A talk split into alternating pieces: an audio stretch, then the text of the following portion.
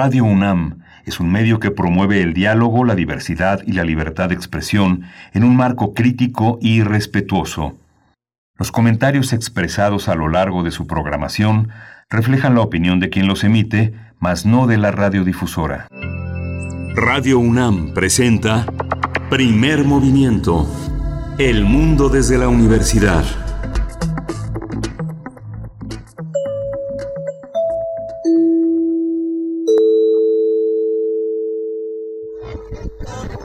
Bwe bulwadde obukyasinze okutta abantu mu uganda wamu ne mu sub-sahara africa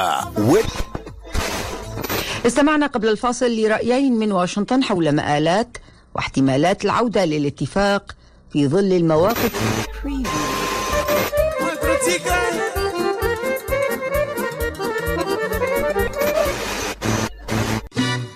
Estamos en la voz de Antioquia, gozando nuestra manera, trayendo la buena música La música matancera.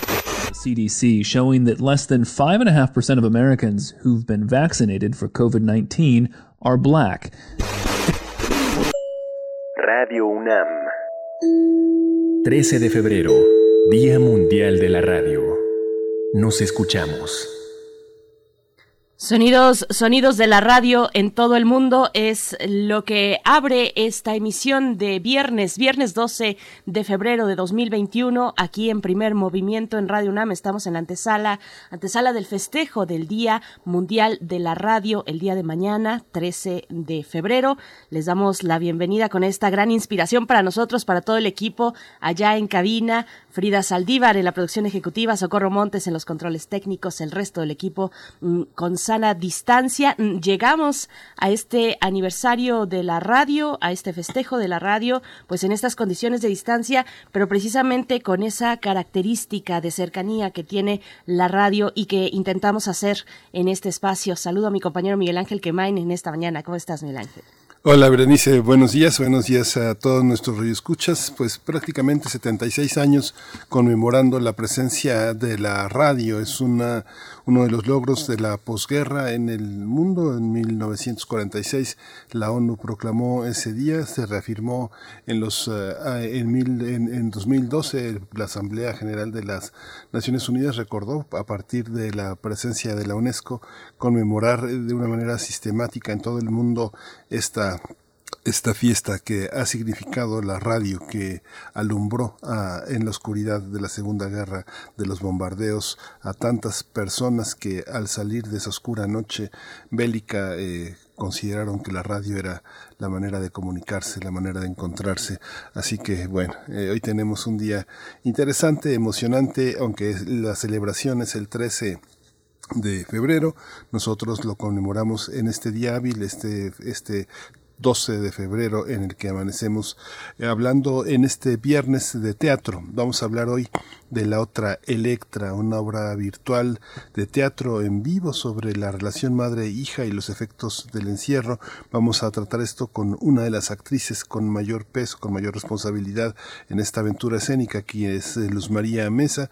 Ella es actriz, productora, periodista y es una de las protagonistas de esta obra que dirige Rocío Carrillo.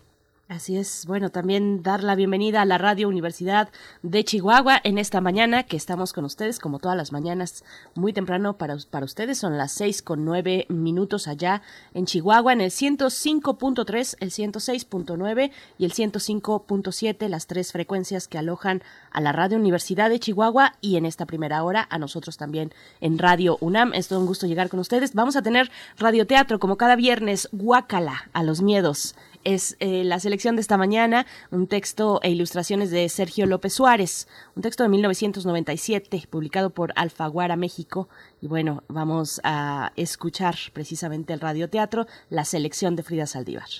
Sí, Sergio López es una persona muy cercana a México, es un hombre que ha estado muchas veces. Él escribió a Nina Yatay es una novela fantástica, una de las novelas eh, que en Sudamérica Él eh, ha sido desde hace ya muchos años, ahora ya está rebasando los 70 años, tiene alrededor de me imagino 73, 74 años. Sergio López es una de las grandes figuras de la literatura infantil. Y vamos a tener también en el, en el festejo del Día Mundial de la Radio, vamos a tener la presencia de Marco Antonio Gutiérrez Mendoza. Él es maestro en educación superior, director de la Radio Universidad eh, Autónoma de Chihuahua, es eh, quien lleva ahora la responsabilidad de la red de radios universitarias de México y vamos a estar también con Yasmín David. Ella es directora de la Radio Nicolaita de la Universidad Michoacana de San Nicolás de Hidalgo, que como ustedes saben nos enlazamos de 8 a 9 de la mañana todos los días, de lunes a viernes, con esta poderosa estación llena de contenidos y de imaginaciones eh, que desde Morelia eh, irradia pues a todo el país.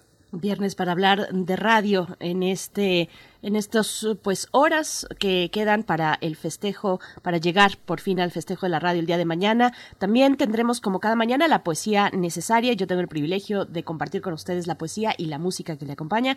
Después nuestra mesa del día. Hablaremos de los resultados de la encuesta nacional sobre hábitos y consumo cultural. Esta encuesta que ya se publicó, que ya tiene sus resultados para eh, que el público pueda eh, revisarlos, pueda conocerlos, una encuesta realizada por la Coordinación de Difusión Cultural de la UNAM. Hablaremos al respecto con Juan Meliá, director de Teatro UNAM.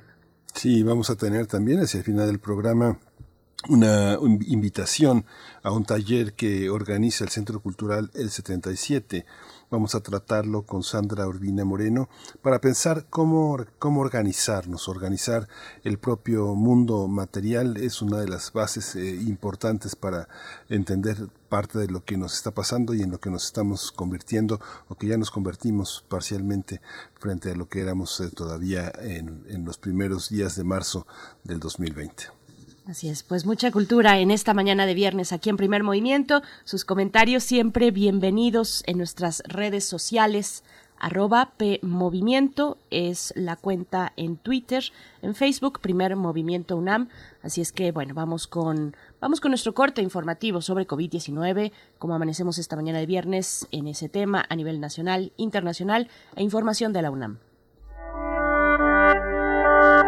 COVID-19 ante la pandemia, sigamos informados.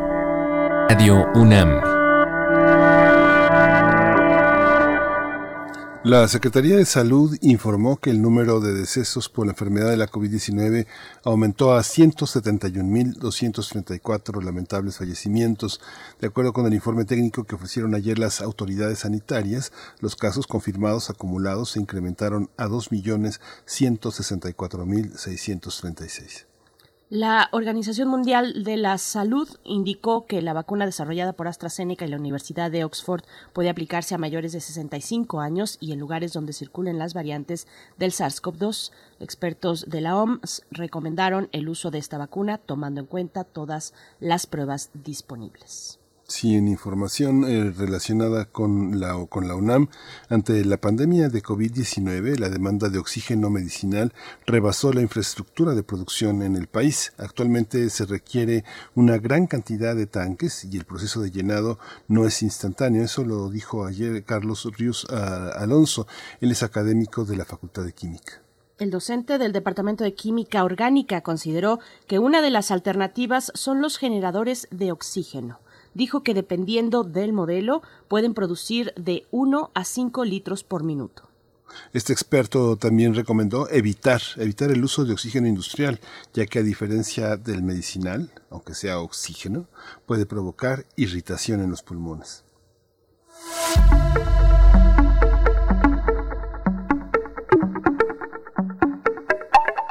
Recomendaciones culturales para el día de hoy.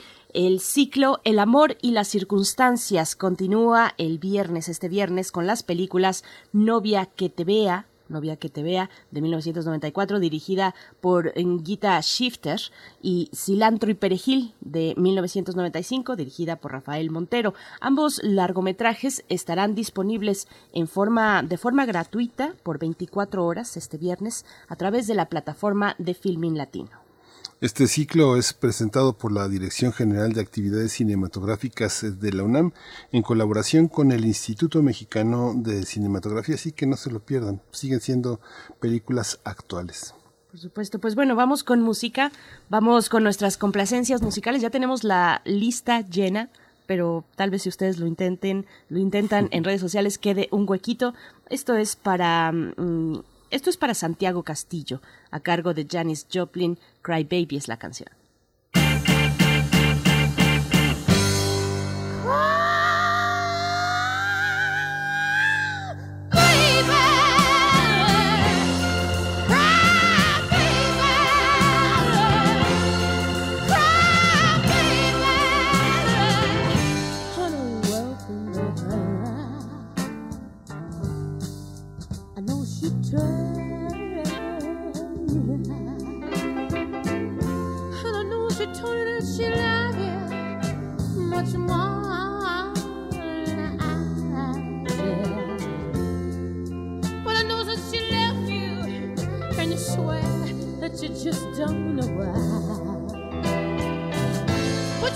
oh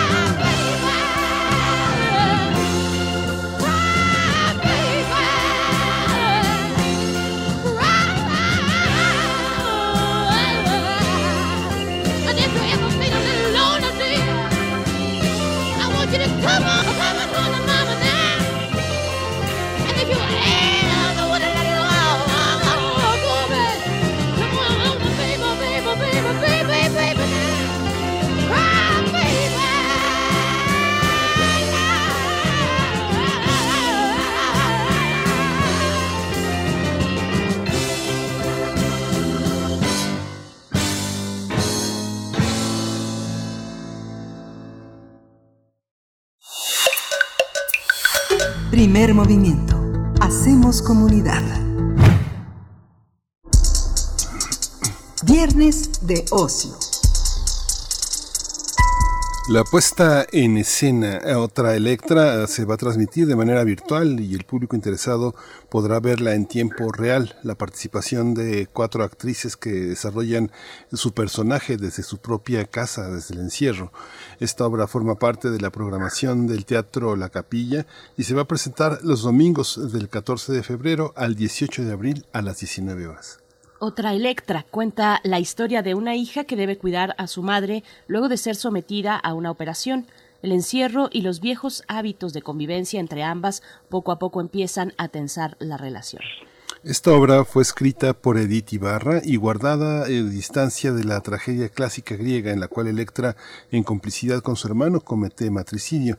Pese a algunas similitudes, una diferencia es que visibiliza a las mujeres que han tenido que adoptar roles masculinos para sacar adelante una familia. La directora de escena, Rocío Carrillo, considera que la obra refleja el infierno o la falta de espacio que día a día viven muchas familias hacinadas por la pandemia de COVID-19. Vamos a conversar sobre la propuesta teatral de la otra Electra y hoy nos acompaña Luz María Mesa, actriz, productora, periodista y es una de las protagonistas, una de las protagonistas fuertes de esta obra Otra Electra. Luz María, me da mucho gusto saludarte de este, esta, esta mañana en primer movimiento. Aquí estamos Berenice Camacho y Miguel Ángel Quemain. ¿Cómo están, Miguel, Berenice? Qué gusto, muy buenos días. Muchísimas gracias por abrirnos este espacio para hablar de esto este proyecto de otra Electra que nos ha traído tantísimas satisfacciones, tantísimas sorpresas, que nos ha sorprendido a todos, tanto como el virus, porque hemos tenido que aprender a hacer teatro con este medio en medio. Así es, Luz María, eh, bienvenida, muchas gracias por compartir con nosotros eh, precisamente los procesos, los procesos creativos que a los que nos hemos visto orillados, orilladas durante esta esta pandemia no deja de asombrarnos, ¿no? Eh, nuestra capacidad de adaptación y bueno, de, de, ustedes, de las y los artistas, porque ese es el mandato de la pandemia, adaptarse. ¿Cómo lo, está, cómo lo vivieron? ¿Cómo han vivido este proceso en el elenco de Otra Electra? Muchas gracias, Bere. Mira, no ha sido un proceso fácil, como no nos ha sido fácil a nadie del mundo adaptarnos a esta a esta situación que estamos viviendo, que de alguna manera yo personalmente soy muy renuente cuando me dicen que, que hay que hay que reinventarnos, pues llevo más de 50 años siendo yo como para reinventarme estas alturas. Pero lo que sí es importante es cómo vamos a seguir haciendo nuestro trabajo, cómo vamos a seguir viviendo de lo que tanto amamos y tanto nos gusta, porque yo creo que si el mundo entero trabajara con la pasión, con lo que hacen los artistas, otro mundo tendríamos. Los artistas siempre estamos ávidos de trabajar, de hacer, de inventar, de levantarte temprano por una razón, un trabajo en particular. Yo sí estoy convencida que si el mundo tuviera más artistas, no por no por el hecho de, de dedicarse al arte, sino por apasionarse por el arte, eh, tendríamos un mundo diferente. Eh, otra Electra es un planteamiento de verdad que ha sido muy bien estudiado, muy bien llevado y hemos aprendido en el camino, Miguel este, Ibere, porque otra Electra surge precisamente como una puesta en escena eh, normal, vaya, en, escena la íbamos a poner en teatro, viene el asunto de la pandemia, entonces se nos ocurre empezar a trabajarla para hacerla radioteatro. Eh, en eso estábamos cuando está la convocatoria de, la, de Teatro La Capilla para eh, incluirnos todos y empezar esta aventura de hacer teatro en Internet sin saber realmente ni las reglas ni las normas. ¿Qué sabíamos? Pues que hay una plataforma y es teatro, nada más. Lo demás había que encontrarlo en el camino. Y esta compañía de teatro que estamos conformadas con Rocío Carrillo a la cabeza, eh, eh en, la, en la, la pluma de de Edith Ibarra y las actrices Ángeles Marín, una servidora Luz María Mesa, Brisey Guerrero y Estefan Izquierdo, y la caracterización, el maquillaje que es muy importante de Luisa Rodríguez, estas seis mujeres nos hemos dado a la tarea de treparnos en el tren del Internet un poco con los ojos cerrados, sin perder de vista jamás nuestro, nuestro, nuestra naturaleza teatral.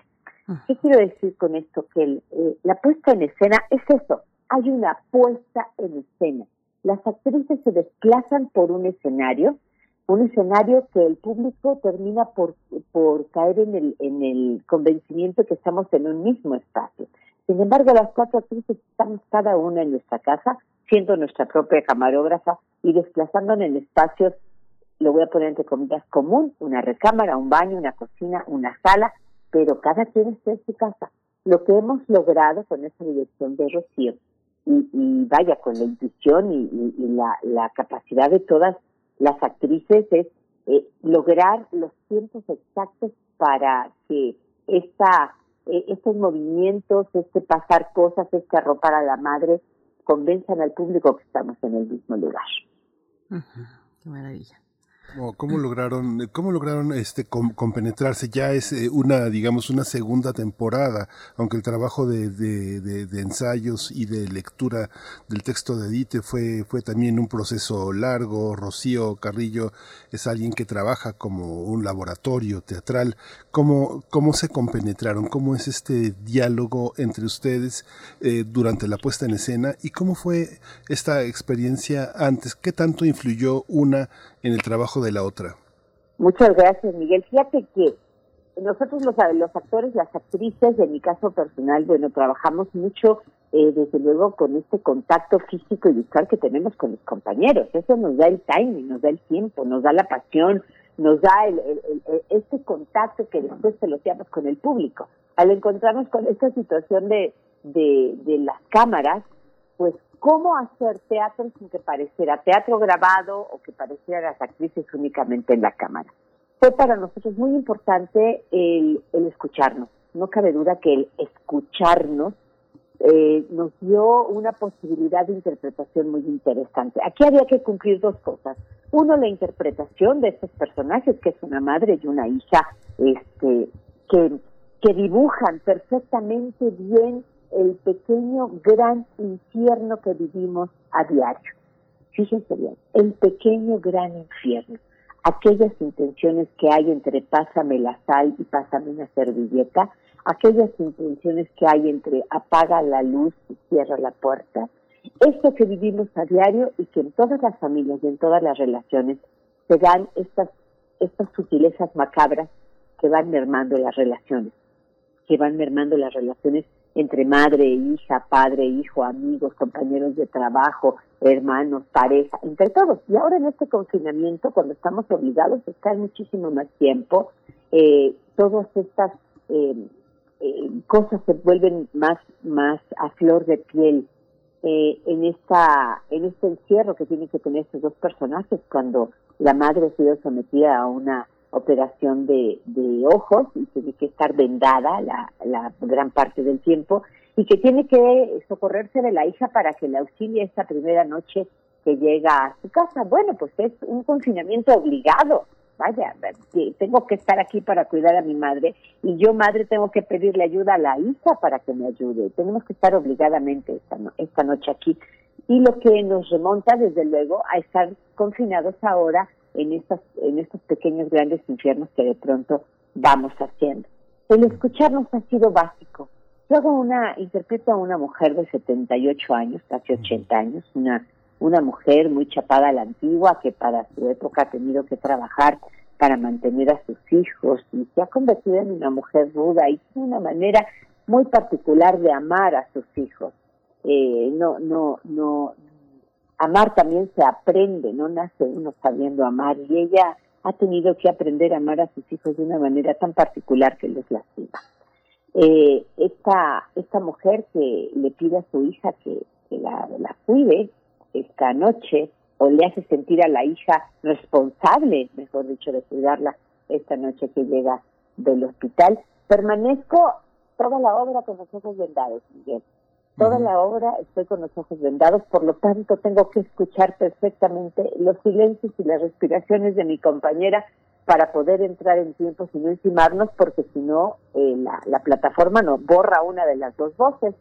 Entonces, ha sido un trabajo muy preciso en cuanto al oído.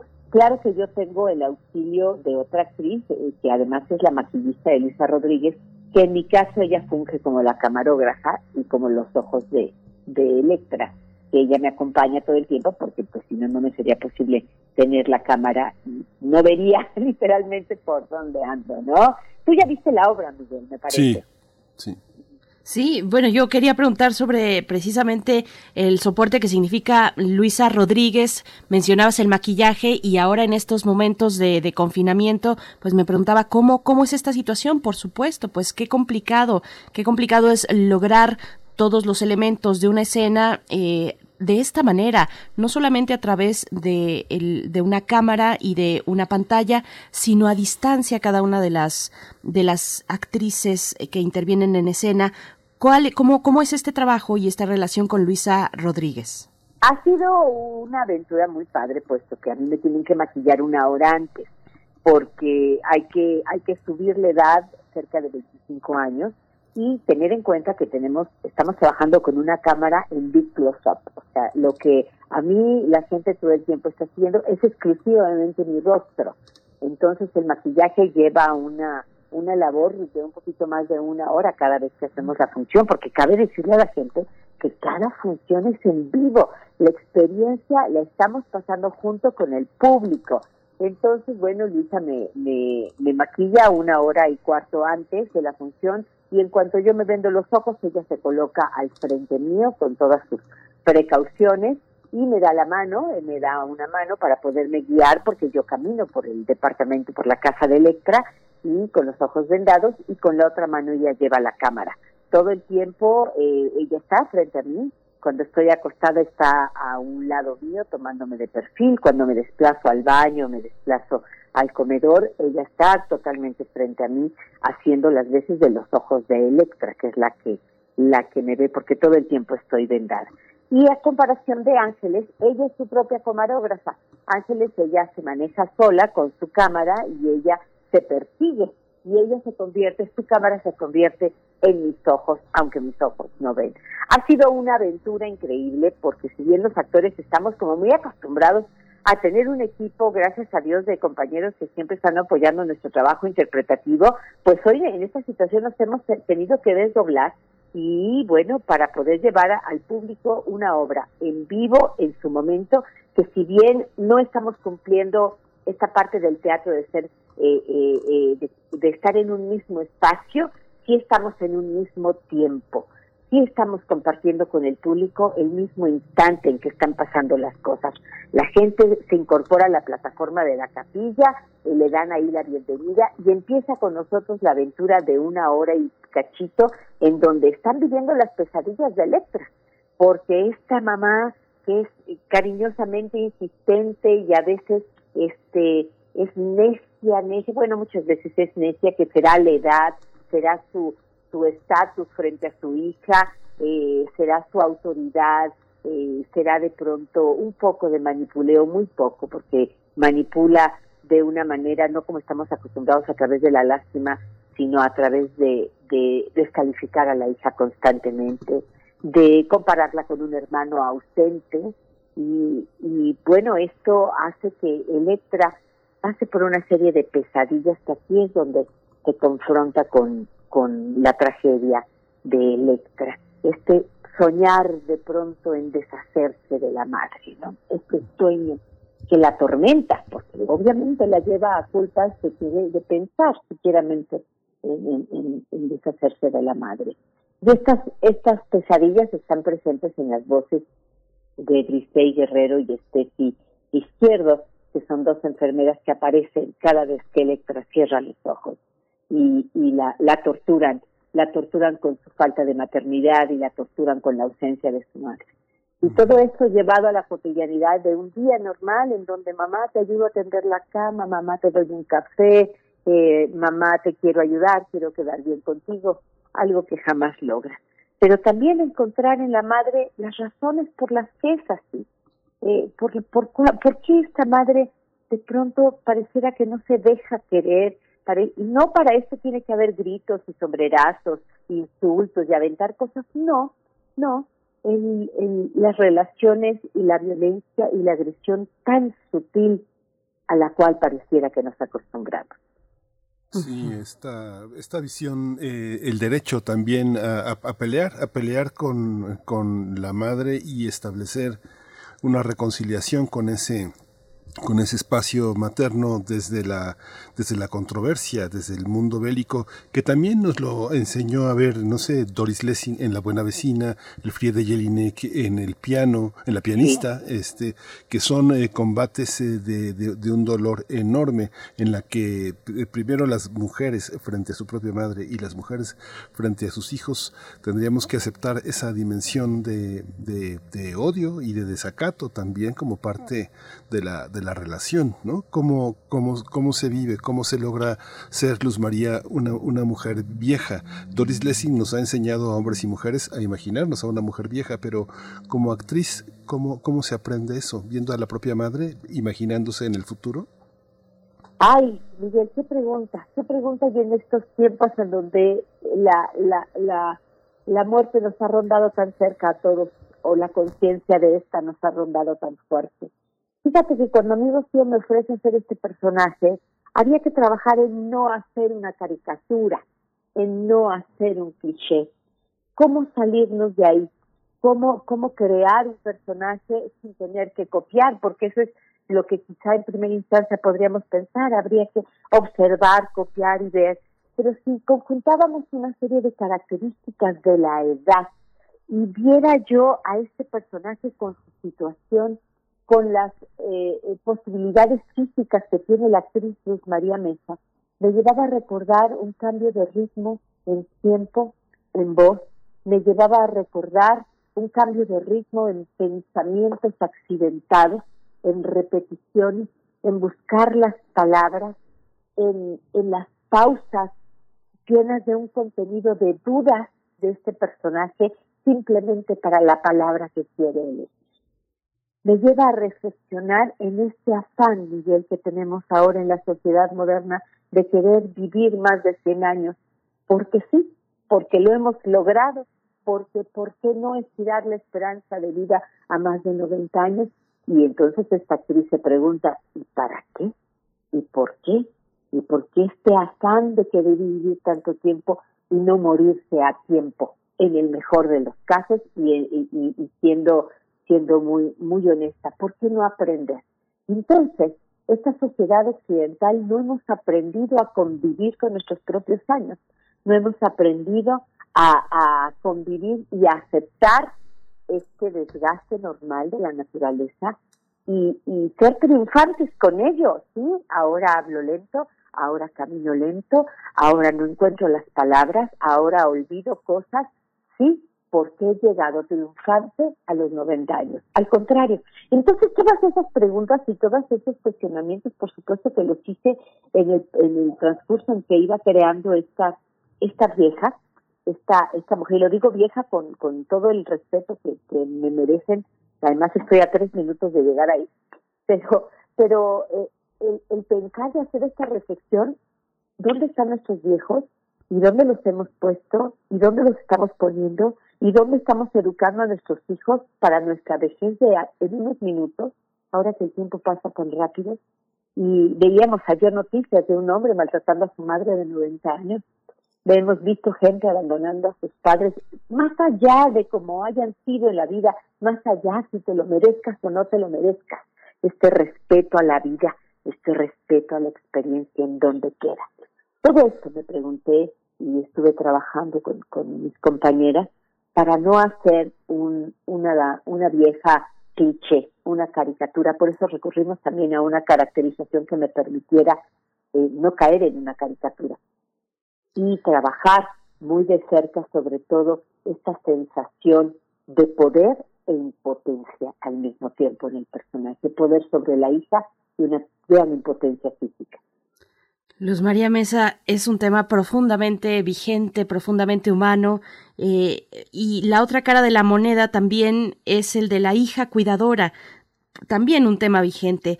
Eh, ¿cómo, ¿Cómo se logra ser esa hija cuidadora, cuidadora? Por supuesto, entendiendo pidiéndote que nos transmitas el trabajo de tu compañera, eh, porque tú haces precisamente a la mamá, a esta mamá grande, eh, vieja, eh, que, hay que cuidar. Hoy el tema de los del trabajo de cuidados en esta pandemia, además, pues se muestra, surge y se ve ese recargo sobre las mujeres más que en los varones, por ejemplo, pero finalmente tendría que ser un trabajo social, comunitario de todos y de todas sobre los adultos mayores, sobre los viejos, las viejas, y en este sentido también no peyorativo que, que tú le das. ¿Cómo, cómo se logra, eh, cómo se logra también llegar a esa hija cuidadora y cómo, cómo lo ven ustedes? Dice, dice el personaje de Electra, ¿por qué a mí? ¿Por qué soy yo quien se tiene que quedar aquí? Le reclama a su hermano Horacio el hermano ausente e idolatrado por la madre, ¿por qué yo tengo que estar aquí? Diríamos que se sacó la rifa del tigre, pero no, diríamos que no hemos aprendido en esta, en esta cultura occidental a, a ser responsables de nuestros viejos y lo hacemos con un gran sentido de culpa. Electra vive una culpa todo el tiempo, tratando de buscar la aceptación de su madre desde que es niña. Ella tiene su mundo en la cabeza, así como la madre tiene el suyo. Electra es una mujer que está, eh, es una, una buena mujer, las dos son buenas mujeres, son buenos seres. Eh, Electra está golpeada por sus recuerdos y quizá por una frase que un día su madre le dijo, hija, tú no eres bonita, vas a tener que esforzarte. Quizá se lo dijo una vez y eso la marcó para el resto de su vida, pensando que siempre tendría que esforzarse el doble porque ella no se gustaba, ella no era lo digno que la madre quería. Y todo el tiempo que está cuidando la madre, no solo esta noche, toda la vida, ha buscado la aceptación de esta mamá ha buscado el cariño como ella lo quiere recibir. No quiere decir que la mamá no la quiera, la mamá la adora y tiene una codependencia, pero no la quiere como ella quisiera. Ese es el gran problema y el gran dilema que tenemos en los amores. No me quieren como yo quiero que me quieran. Yo hago todo para que me quieran. Electra eh, tiene un, un, un, un deseo enorme, además de hacer que la madre se sienta bien, con un gran cariño, la, la ropa, le da de comer, la cuesta, le tolera las necedades de poner un clavito en un frasquito de determinado tamaño, porque yo digo que ahí va, o de barrer un papelito y que de quererlo tirar a la basura y la mamá le diga, no lo tires porque yo lo necesito. Convivir con todas esas necedades habla de un personaje que está ávido de aceptación, ávido de amor y también que está correspondiendo a un cuidado de la madre, porque en ningún momento eh, vaya, a mí me gustaría que quedara claro, en otra letra en ningún momento hay un, una exacerbación de odios o de, o de, de, enojos, no, es el infierno cotidiano, las pequeñas cosas que se van haciendo grandes desde un cámbiame la taza del café o desde un eh, mamá, ¿por qué no te mueres? Todo esto nos, nos, nos acerca a dos personajes muy humanos, a dos personajes muy cercanos a nosotros, a, personajes que, que quizá también cuando Electra le dice a su hermano, ¿por qué no vienes a verla aunque sea para decirle buenas noches? Y la madre le alcanza a escuchar. Y llora ahogadamente porque entiende que algo está pasando y que no puede expresar ese amor con su hija y igualmente la hija no puede expresarlo de otra manera con su madre. Otra letra es una obra que nos lleva a, a esta intimidad de esta casa, de este hogar, a la casa de Electra, en donde vamos a vivir con, con estas mujeres, sus miedos, sus pasiones y su taza de café. Sí, hay una parte de Luz María que, bueno, a mí me llama mucho la atención cuando señalas no existe peor hombre en tu vida que el padre que tuviste. Hay una parte de lo, lo, lo, masculino. ¿Cómo se dirime lo masculino entre mujeres? Entre dos mujeres como ellas. Claro. Eh, la madre de Electra ha tenido, y por destino, por castigo, por coincidencia, que lidiar con una condición masculina porque el marido fue ausente. Ese marido que en aquellos años, estamos hablando cuando Electra era niña, 40 años atrás, eh, la, la, lo tradicional, la usanza y la preparación era que la madre estuviera en casa y el padre saliera como buen cazador a traer el sustento de la casa. Pero cuando ese padre se vuelve en alguien ausente, que no existe ni siquiera en la presencia de la casa, esta madre tiene que tomar ese rol masculino, no porque no lo sé, estoy hablando de hace 40, 50 años, que la historia era otra y nuestro desarrollo social era otro, para no herir susceptibilidades. Se toma un rol masculino, por lo tanto tiene que hacerse una mujer, lo voy a poner entre comillas, más fuerte, más arisca para soportar este rol que tiene que jugar de trabajar hasta dos turnos para mantener a sus hijos y que no se empachen decírselos todos los días vengo cansada de trabajar como burro para mantenerlos a ustedes y de además de mantener una relación con tu padre para que ustedes dos, Electra y Horacio, no sean mentados como hijos de padres divorciados. Esta fortaleza que tiene que tiene que vestir y revestir a la madre la, la lleva a tener actitudes eh, de fortaleza falsa, cual si fuera un, un hombre, y, y, y, hacer este maltrato también, cual si fuera un, un varón de aquel entonces.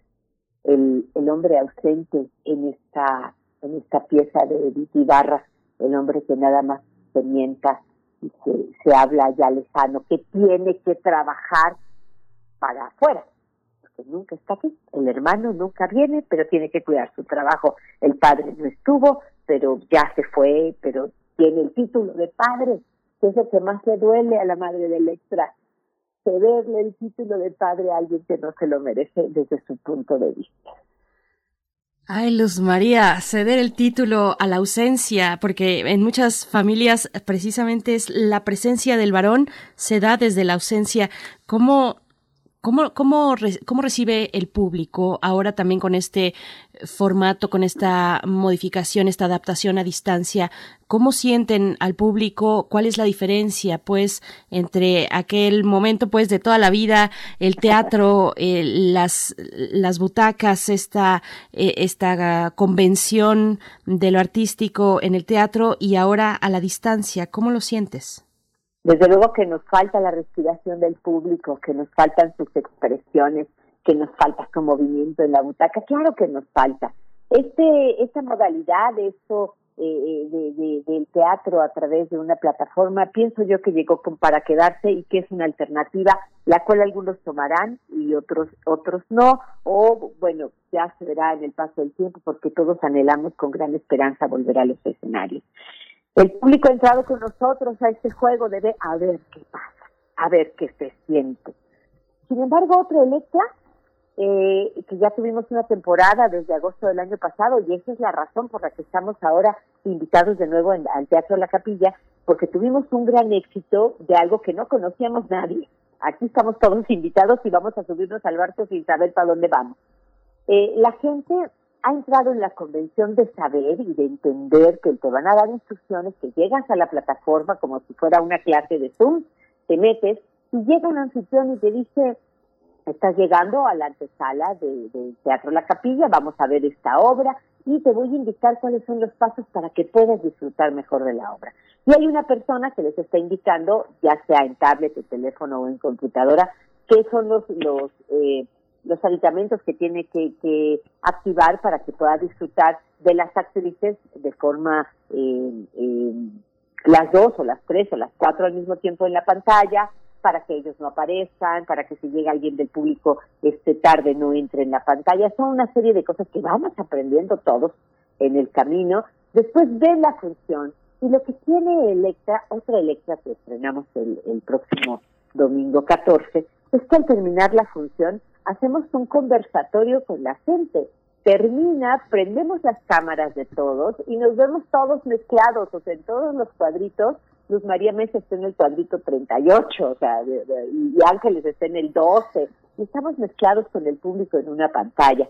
Y empezamos, invitamos generalmente a, un compañero, compañera, ser escritor, crítico, analista, vaya, a alguna disciplina en particular, que quiera abordar el tema de otra ley. Estamos haciendo estas seis mujeres en, en otra Electra. Así es que yo creo que, que, el aventarnos y el aventurarnos, de la gente como público, a ver esta obra, que no tengamos miedo, que sí se siente, que sí creas, nos den un, un, un poco de fe y ellos se convenzan de ver una una una obra de teatro a través del streaming que traigan, se pongan mitas, eh, pónganse la pena a su gato, se junten los en una cama a ver una puesta en escena, yo creo que también es una experiencia que vale y por eso Extra está repitiendo, está haciendo una segunda temporada ahora en el Teatro La Capilla los domingos a las 7 de la noche en vivo.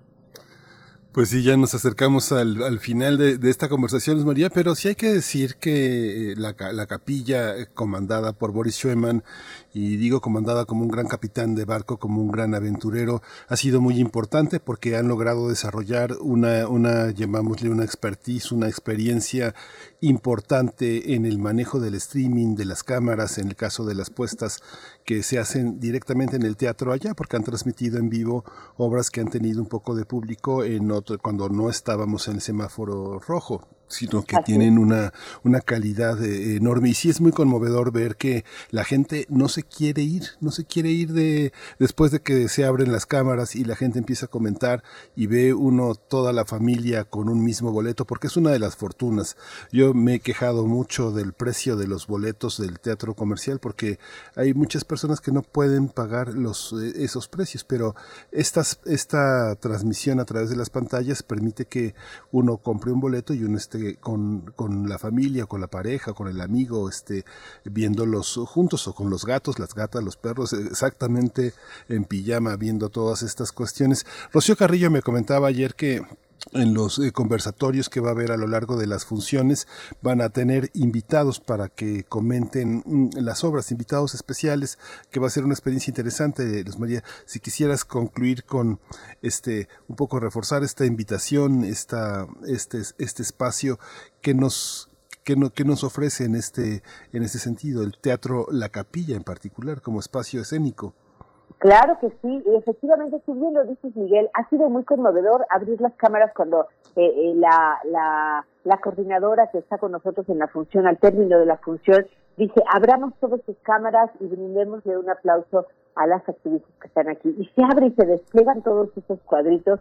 Es muy conmovedor ver a la gente, a, los, a, a, las familias a través de un cuadrito que se sentaron una hora a ver esta película, les vemos las caras cuando tenemos un invitado, este domingo el estreno va a abrir estos conversatorios el licenciado Juan Carlos Araujo, quien es director de Entretenia y además miembro de la Asociación de Cronistas y Periodistas Teatrales, estará con nosotros abriendo estas estas charlas, porque realmente es una charla.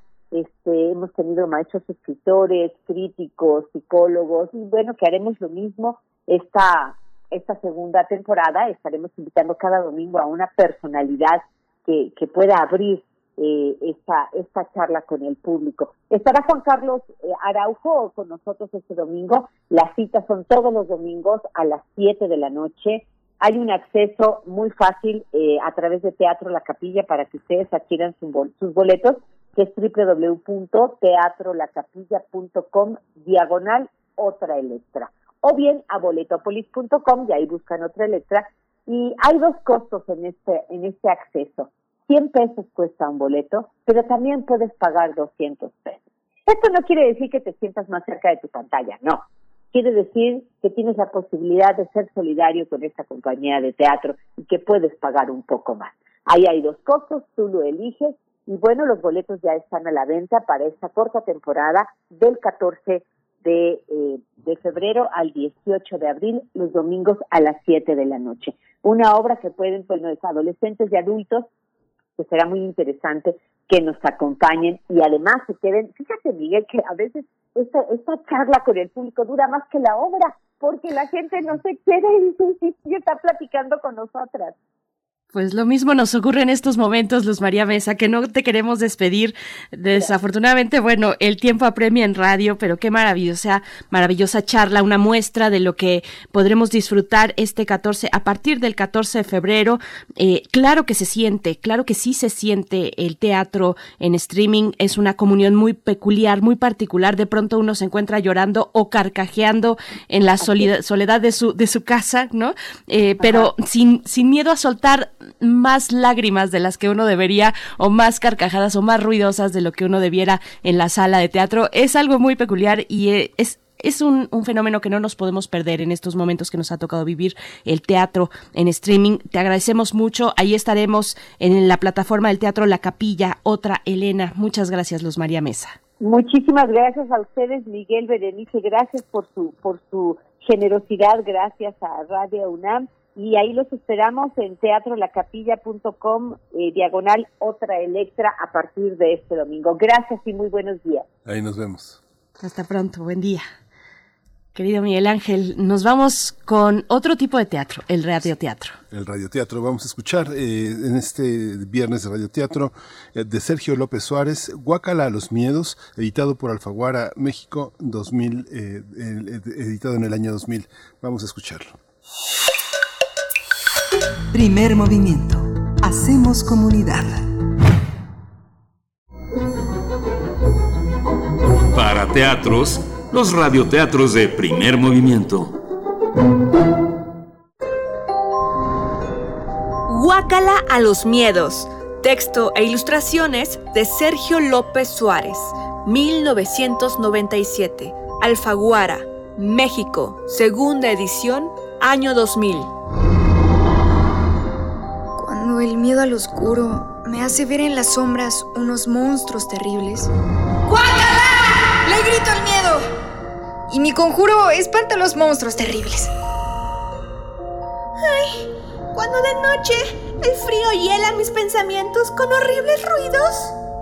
¡Guácala! Le grito al ruido y mi conjuro acalla los horribles sonidos.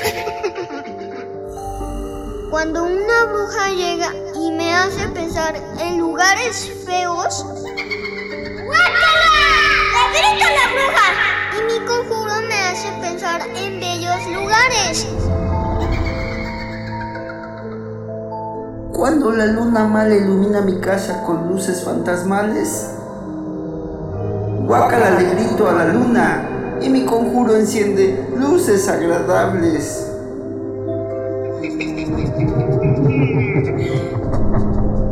Cuando una voz aterradora asusta mis oídos con tétricas palabras. ¡Guácala! Le grito a la voz y mi conjuro expulsa las tétricas palabras.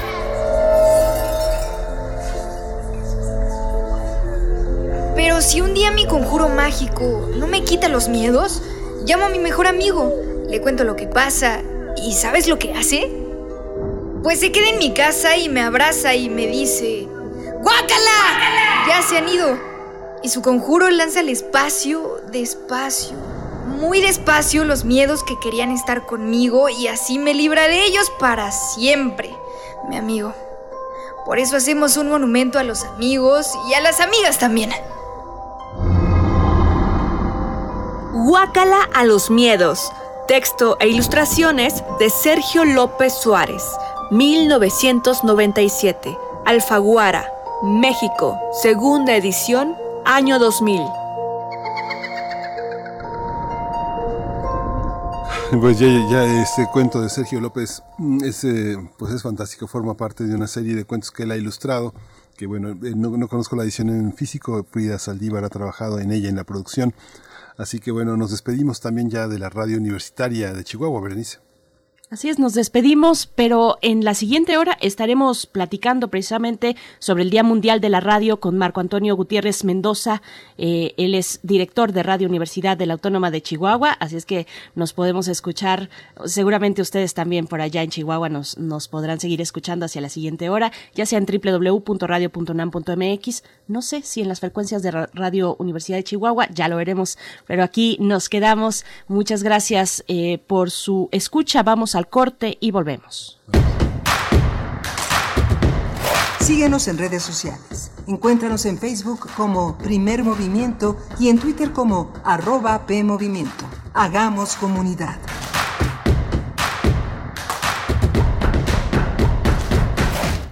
El 2020 fue el año del cambio, pero no del que esperábamos.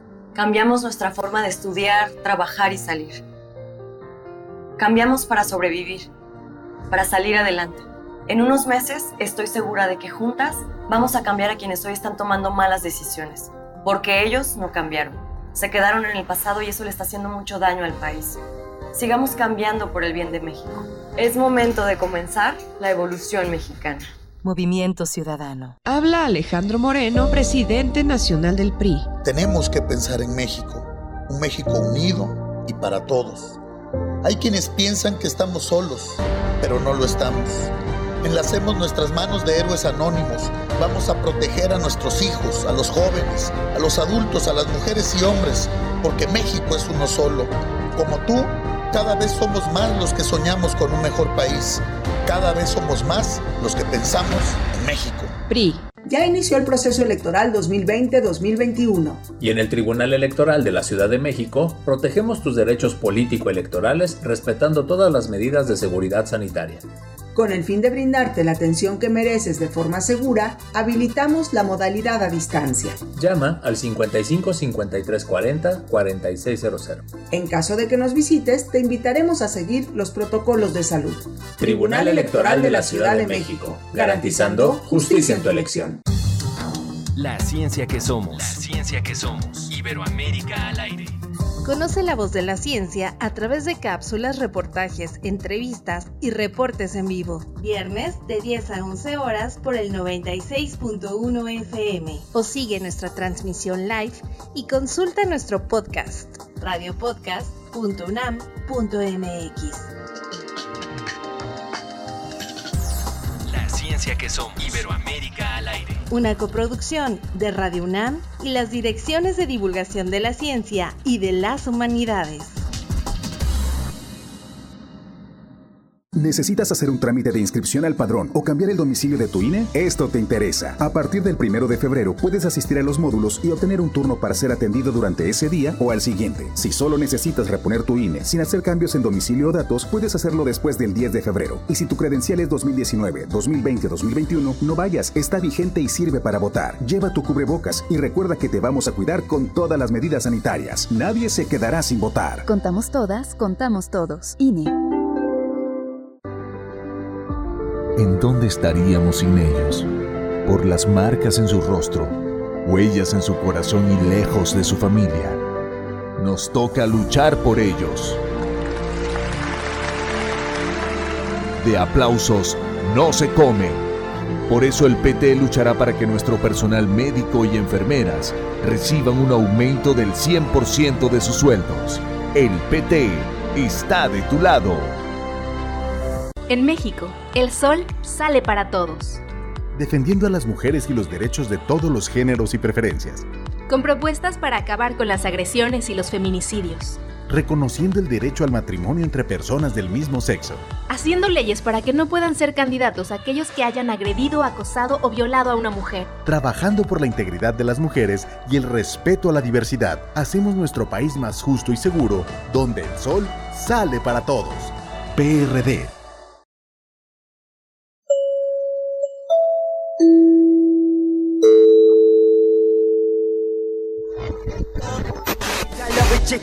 찍고 한해처럼 저물어가 너를 잊고 사는 척하기도 해 아직도 내 세상은 변함없어 Immobile de sa mère devant la table de la cuisine, je suis le père de Marc, le mari d'Elisabeth, le type sans histoire, sur le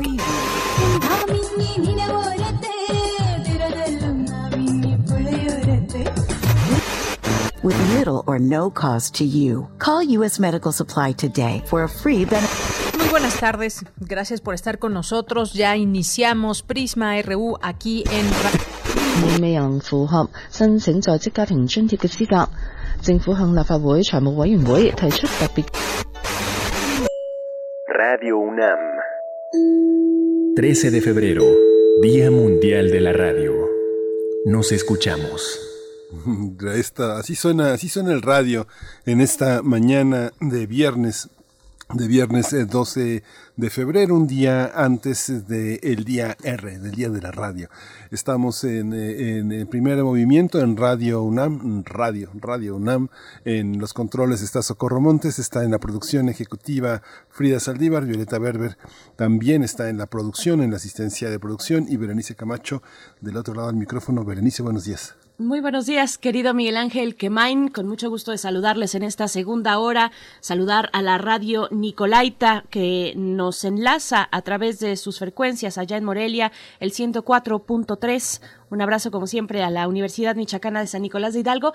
En unos momentos más estaremos conversando con la directora de la radio Nicolaita eh, aquí en este espacio. Tendremos la oportunidad de conversar con ella y también con eh, el maestro Marco Antonio Gutiérrez Mendoza, de, director de la Radio Universidad de Chihuahua, precisamente para hablar de un nuevo mundo, nueva radio, el Día Mundial de la Radio que se festeja mañana, mañana sábado 13 de febrero, un fin de semana de muchos festejos también por ahí el del amor y la amistad.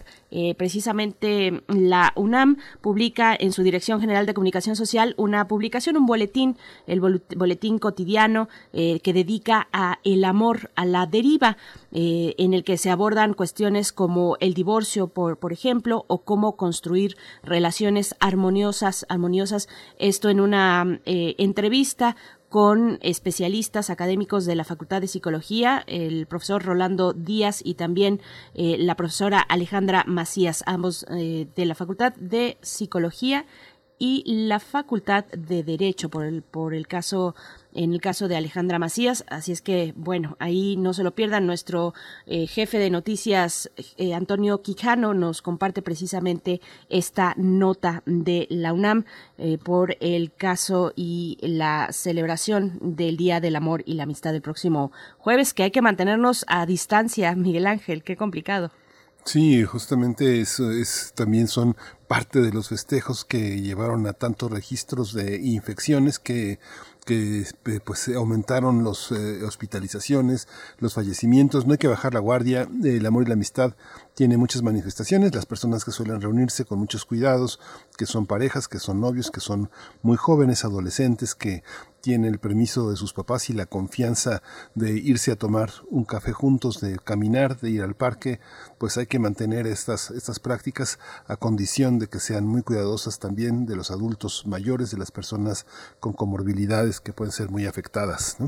Así es. Pues bueno, vamos directo con nuestra nota del día para hablar del Día Mundial de la Radio. Primer movimiento. Hacemos comunidad.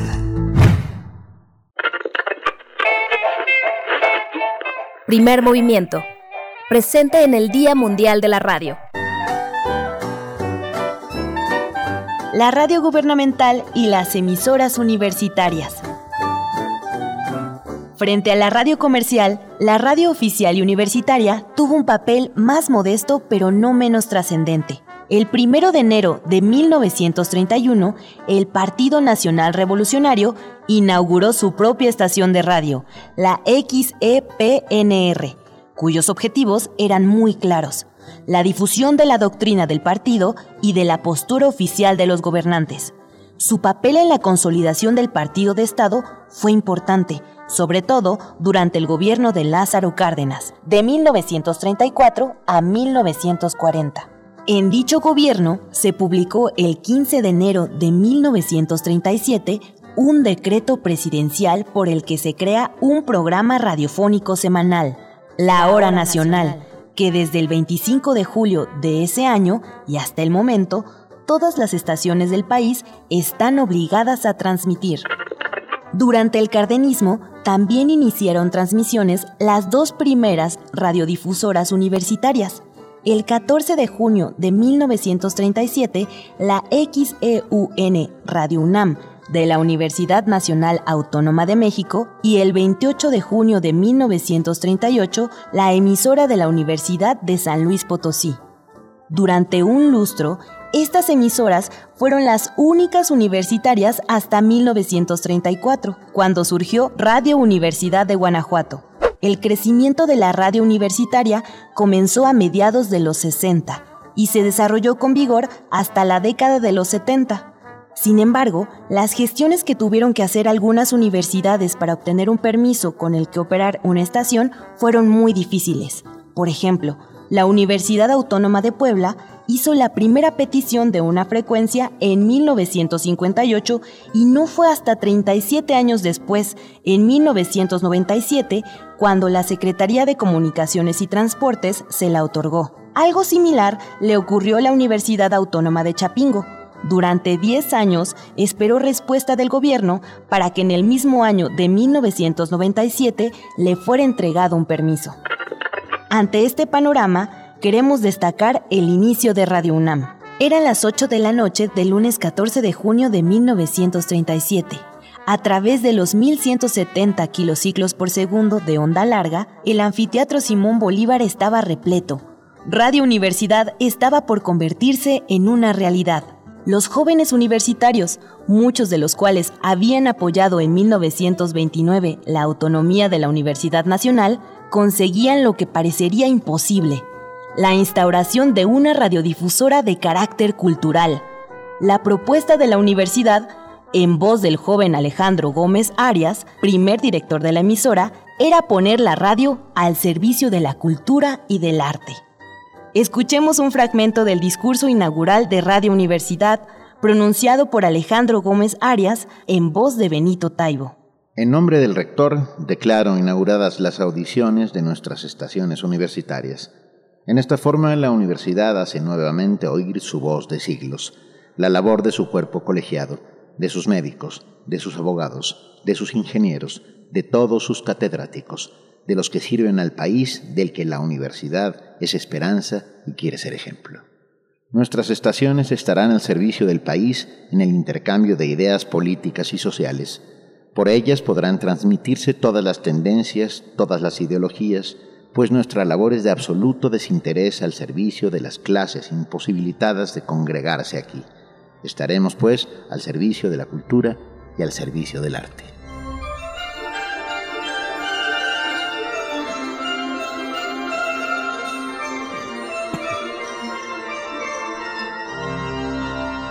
En el programa preparado especialmente para la ocasión, participaron la Orquesta Sinfónica y el Trío Clásico de la Universidad.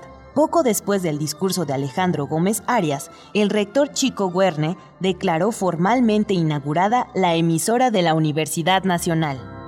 Desde la capital de la República Mexicana difunde Radio Universidad Nacional Autónoma de México XEUN 860 kHz, amplitud modulada, XEU www.radiounam.unam.mx.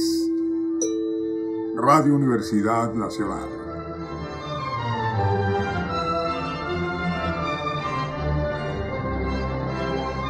Texto de Gabriel Sosa Plata y Perla Olivia Rodríguez extraído del libro Días de Radio, Historias de la Radio en México, Editorial Tintable 2016, y Memorias de Radio UNAM 1937-2007 de Josefina King, editado por la UNAM en 2007.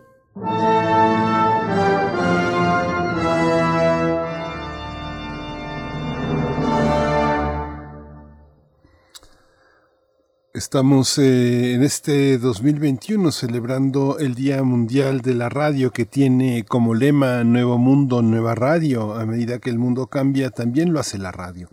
Así, durante la pandemia de COVID-19, este medio de comunicación ha permitido asegurar la continuidad de la educación y los servicios informativos de salud durante la pandemia actual por COVID-19 proclamado en 2011 por los Estados miembros de la UNESCO y adoptado por la Asamblea General de las Naciones Unidas en 2012 como Día Internacional, el 13 de febrero se convirtió en el Día Mundial de la Radio.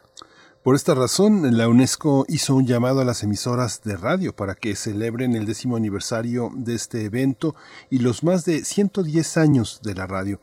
Destacó que esta edición se divide en tres subtemas principales. El primero es la evolución, porque el mundo cambia. El segundo es la innovación, debido a que la radio se adapta e innova. Y por último, la conexión, debido a que la radio se conecta. En el plano mundial, la radio sigue siendo el medio de mayor consumo. Esta capacidad única de llegar a la más amplia audiencia significa que este medio de comunicación puede hacer que todas las voces se expresen, estén representadas y sean escuchadas. Las emisoras de radio deben servir a comunidades diversas, ofreciendo una amplia variedad de programas, puntos de vista y contenidos. Además, deben de reflejar la diversidad de las audiencias en sus organizaciones y en sus operaciones. Vamos a conversar sobre la celebración de este día y la importancia de la radio y la comunicación en tiempos de pandemia. Por mi parte, presento al maestro Marco Antonio Gutiérrez Mendoza, maestro en educación superior, director de Radio Universidad de la Universidad Autónoma de Chihuahua y presidente de la Red de Radios Universitarias de México. Maestro Marco Antonio, qué gusto poder conversar sobre lo que nos apasiona, la radio, lo que nos une además cada mañana entre Radio Universidad en Chihuahua y Radio UNAM. Bienvenido, ¿cómo estás? ¿Qué tal, Berenice? ¿Qué tal, Miguel Ángel? Pues un gusto, por supuesto, cada vez que tenemos la oportunidad de platicar, para mí es un placer y pues, sobre todo en este en este marco tan tan especial del Día Mundial de la Radio, un placer. Un saludo a toda la audiencia. Gracias, Marco Antonio, además con ese acento tan, tan querido que extrañamos tanto. También está en la línea Yasmín David. Ella dirige el radio, la radio Nicolaita de la Universidad Michoacana en San Nicolás eh, de Hidalgo. Bienvenida, Yasmín, buenos días. Hola, Berenice, Miguel, ¿cómo están? Bienvenidos también todos los que hacemos radio a esta celebración. Son 10 años de, de esta celebración, de este festejo, 110 años de la radio en el mundo, casi un siglo de la radio en México y próximamente 45 años de la radio Nicolaita. 45 años de la radio Nicolaita, pues vamos a estar ahí presentes eh, con tanto cariño, como siempre, cada mañana que nos enlazamos allá con, ustedes, como en este momento, de 8 a 9 de, la mañana, Yasmín David, Marco Antonio mm, Gutiérrez. Bueno, les pregunto, uno de los tres ejes mm, que ha propuesto precisamente la UNESCO para esta celebración del Día Mundial de la Radio en 2021, uno de ellos es la evolución. Y yo pienso, cuando pienso en evolución en la radio, pienso en los distintos retos que ha tenido este medio a lo largo de toda su historia, eh, en su momento eh, con la televisión, por supuesto, el Internet, eh, las plataformas digitales, los podcasts y ahora la pandemia. ¿Cómo se ve la radio, Marco Antonio, en el contexto de sus distintas retos, vicisitudes y logros también? Pues yo creo que se ve más viva que nunca en muchos sentidos y como tú lo dijiste, pues la radio especialmente es una campeona en salir bien librada de todos estas tipas, estos tipos de cambios o de evoluciones, por ponerlo en ese término. Como bien lo comentas, pues bueno, la radio se ha adaptado a los cambios tecnológicos y a los cambios sociales a lo largo del tiempo y tiene esa magia para poder establecer su importancia en momentos neurálgicos. Por ejemplo, durante la Segunda Guerra Mundial, pues muchas de las de los discursos se pronunciaron por medio de la radio. En los momentos eh, cuando fallan otras telecomunicaciones, ahí está la radio para llevar a las audiencias pues las noticias o las informaciones más importantes. Y en este contexto eh, globalizado y de plataformas y de redes sociales pues la radio se ha montado y está cada vez pues más cerca y, más presente en ya no solamente en los aparatos tradicionales sino también en los celulares en las tabletas en las en los eh, en las computadoras de escritorio y por supuesto pues bueno este se ha, mutado pero ha mutado para bien. Por supuesto hay eh, versiones que dicen que eso ya no es radio puramente dicha pero pues eh, en, mi opinión creo que la radio tiene esa capacidad de poder mutar y poder salir triunfante. Eso será muy interesante conversarlo con ustedes, qué es radio y qué no es radio, eh, Yasmín David, pero te, te, pregunto precisamente también sobre la evolución y la innovación de la radio en este aniversario. Sí, para un medio de comunicación como Radio Nicolaita, Radio Pública, Universitaria y Cultural, pues ha sido imprescindible fortalecer su presencia, su contacto con las audiencias a través de la escucha tradicional, pero también de la portabilidad de la radio. Y es que en la última década se ha acentuado profundamente lo que conocemos como la sociedad red. Sí, una sociedad en la que las redes de comunicación interactiva en base a lo electrónico, la transmisión digital, han organizado este conjunto de, de prácticas sociales en el planeta en términos de la interacción de lo global y lo local y sumado al contexto que vivimos, vislumbramos como radio pública esta imperiosa tarea de que la radiodifusora extienda lazos con la comunidad en red, sobre todo por el distanciamiento social. Y Radio Nicolaita ha abierto su comunicación ya en varias plataformas, canales para fomentar una mayor interacción en el espacio público de la red, incentivar ello, ya decía Marco, desde la Segunda Guerra Mundial históricamente se conoce el verdadero efecto de la radio, de la radio pública, porque ante esta contingencia, estas restricciones físicas, contenciones presupuestales, la radiodifusión pública ha buscado potenciar el contacto, el intercambio y el diálogo con radioescuchas y otras radios.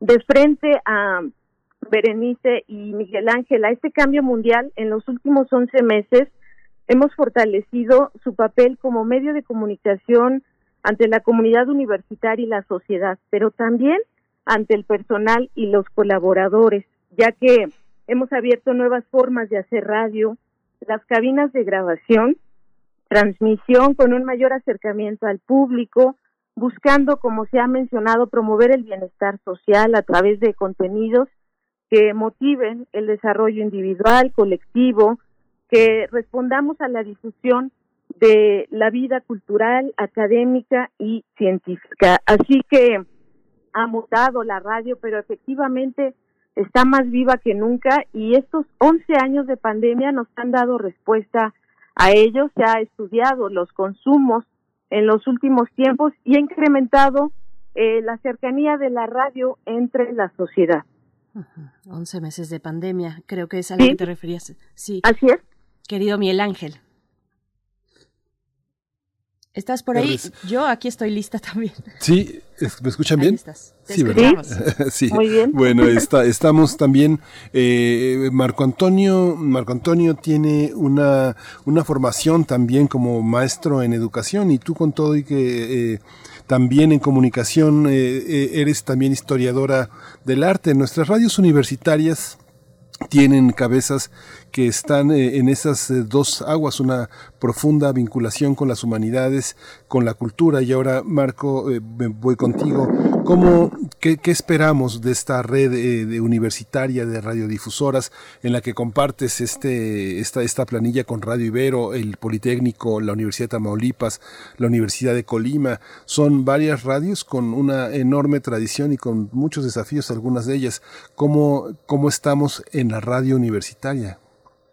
Pues ha sido un trabajo eh, de, mucho esfuerzo, de, estar innovando, de estar pensando en este clima tan complejo que ya comentaba la compañera de que han sido meses pues de mucha incertidumbre en muchos sentidos. Ustedes lo han lo han platicado a través de los micrófonos de Radio UNAM que es una de las radios o la radio universitaria con más tradición dentro de nuestro país. Ha sido el tener muy clara esta visión, primero que nada, de que nuestras audiencias esperan un comentario muchísimo más preparado, muchísimo más analítico en muchos sentidos.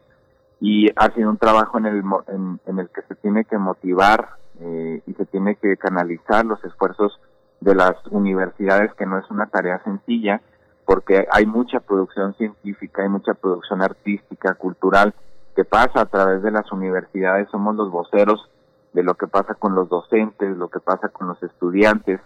Y en estos meses de pandemia, pues hemos eh, eh, puesto un especial énfasis sobre todo en no dar eh, dentro de nuestros micrófonos, sobre todo a las noticias falsas, a la creación de miedos, a las teorías conspirativas, sino ser un canal de difusión de noticias que tengan voces informadas, que sobre todo eh, hagan trabajos periodísticos de calidad y que tengan eh, sobre todo pues el apoyo de especialistas, de médicos, de enfermeros, enfermeras, de químicos y químicas que estén hablando desde la salud, pero también de filósofos, como bien decías, la cercanía de la radio universitaria pública con las humanidades, también de historiadores, de sociólogos, de antropólogos, que lleven a las audiencias precisamente esto, eh, un contexto sumamente caótico de la pandemia, pero que la humanidad tiene las herramientas para salir adelante y es gracias a la ciencia y la ciencia está dentro de la radio pública universitaria. Y pues nos hemos dado la tarea de crear producciones, de eh, organizar charlas de discusión y por supuesto estar muy cerca también de lo que pasa con nuestras autoridades en temas como el tratamiento de la información, de sobre todo pues qué va a pasar en general con los temas presupuestales para nuestras instituciones de educación superior. Y pues garantizar el derecho que tienen las audiencias junto con otros órganos como el IFT eh, el, el, el, poder ser esa voz que nuestras audiencias necesitan. Yasmín, David, hay una, una particularidad en estos más eh, de 40 años de la radio Nicolaita Eres la primera mujer directora. ¿Cómo ha sido también esta experiencia en el marco de una universidad, la Nicolaita, en la que las mujeres están más organizadas que nunca en la historia de esta universidad? ¿Cómo, cómo ha sido recoger el trabajo de académicos, de investigadores y al mismo tiempo darle la cara a una realidad tan compleja como la que viven en Michoacán entre los poderes públicos, el activismo social? ¿Qué significa ser la primera mujer directora de esta estación? Sin duda ha sido un desafío enorme, pero también ha sido la oportunidad de acompañar la experiencia de la comunicación. Eh, pronto cumplo 25 años en los medios públicos y la posibilidad de mi perfil cultural y humanístico ponerlo al servicio de esta emisora ha sido fundamental para aglomerar voces, como ya se mencionaba. Eh, es una es un momento difícil para el mundo, para las universidades, pero también si pensamos en poner eh, en este entramado eh, de la radio pública esta bocanada de sonidos y voces diferentes, dar un equilibrio educativo y cultural ante la abrumadora oferta de la radio comercial aquí en Michoacán, pues resulta la cultura este gran concepto flexible, dinámico, la materia prima para nosotros se vuelve hasta cierto punto inagotable, ya que la Universidad Michoacana en esta su radiodifusora ha vinculado proyectos académicos, eh, la vida cotidiana, a las asociaciones civiles, a los colectivos, a las instituciones, a los festivales de esta ciudad con vocación cultural. Eh, Morelia es una ciudad patrimonio de la humanidad y en ese sentido, esta vocación cultural que yo he asumido como titular de Radio Nicolaita ha sido hasta cierto punto sencilla y ha sido necesaria porque también la voz de otras mujeres se ha eh, integrado a través de este potencial sensible, creativo, que tiene la experiencia no solo de los eh, de los grandes académicos, sino de los universitarios. Me ha importado como mujer, como eh, pues también partícipe de hace muchos años eh, ser radioescucha de Radio Nicolaita, integrar esas voces jóvenes. Creo que la radio pública necesita también eso, ese intercambio de experiencias entre jóvenes, entre académicos, entre cómo quiere escuchar el público la radio. Por, por decir un ejemplo, tenemos jóvenes egresados de la Facultad Popular de Bellas Artes, del área de música, y tenemos jóvenes egresados del Conservatorio de las Rosas, en este sentido que Morelia es una ciudad musical, hablando de temas profundos como los grandes compositores, pero también de las propuestas musicales en la escena independiente y los adultos han acogido muy bien esta presencia de los jóvenes. Queremos hacer una ruptura, no una diferenciación entre generaciones y audiencias. En ese sentido, pues mi trabajo ha sido eh, totalmente gratificante. La invitación que me hizo el doctor Raúl Cárdenas Navarro, rector de la Universidad Michoacana, justamente tenía que ver con eso, con una historia de 45 eh, años que se van a cumplir. Yo llegué hace dos años a Radio Nicolaita, insertarle, imprimirle ese sentido cultural y humanístico que me parece que hoy está evidente y que, claro, la audiencia será la que tendrá que valorar. Por supuesto, la audiencia tiene esa última palabra y, afortunadamente hoy con las plataformas digitales, las redes sociales, es un diálogo también de ida y vuelta el que tenemos en la radio eh, cada día cuando hacemos la radio en vivo, por supuesto. Y Marco Antonio, va mi, mi siguiente comentario, mi pregunta para ti también en el mismo sentido que planteaba mi compañero Miguel Ángel, la radio universitaria frente a los nuevos tiempos, frente a tiempos de diversidad, de temáticas diversas como temáticas de género, de inclusión, ¿Cómo se proyecta la Radio Universidad Autónoma de Chihuahua en, en, estos nuevos tiempos sociales, Marco Antonio? Definitivamente, Berenice, nos tenemos que sumar y creo que así ha sido de, en los últimos años. La agenda social tiene que verse reflejada en la radio universitaria. No podemos callar voces, no podemos hacer la vista hacia otro extremo.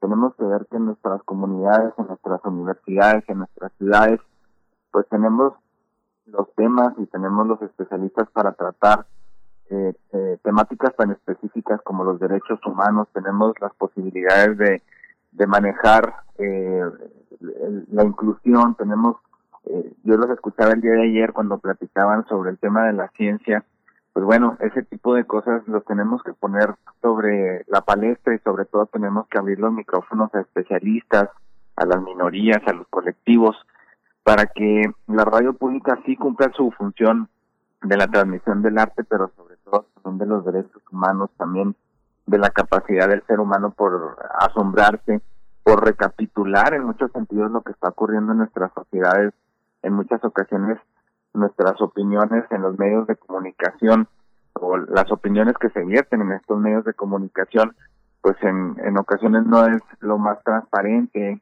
o lo más desinteresada y la radio pública universitaria tiene que tener esa capacidad precisamente de ser esa voz ecuánime, esa voz desinteresada, esa voz informada para que esos esas temáticas, por ejemplo, con temas como lo es la migración, pues tengan pues, cabida en los micrófonos y que todas las personas tengan esta información, eh, porque desgraciadamente pues hay muchos sectores de la sociedad que tienen eh, muchísimos prejuicios, que tienen eh, eh, este, este, esta temática de, de hablar o esta tendencia a hablar sin la necesidad o no, necesariamente estar informados.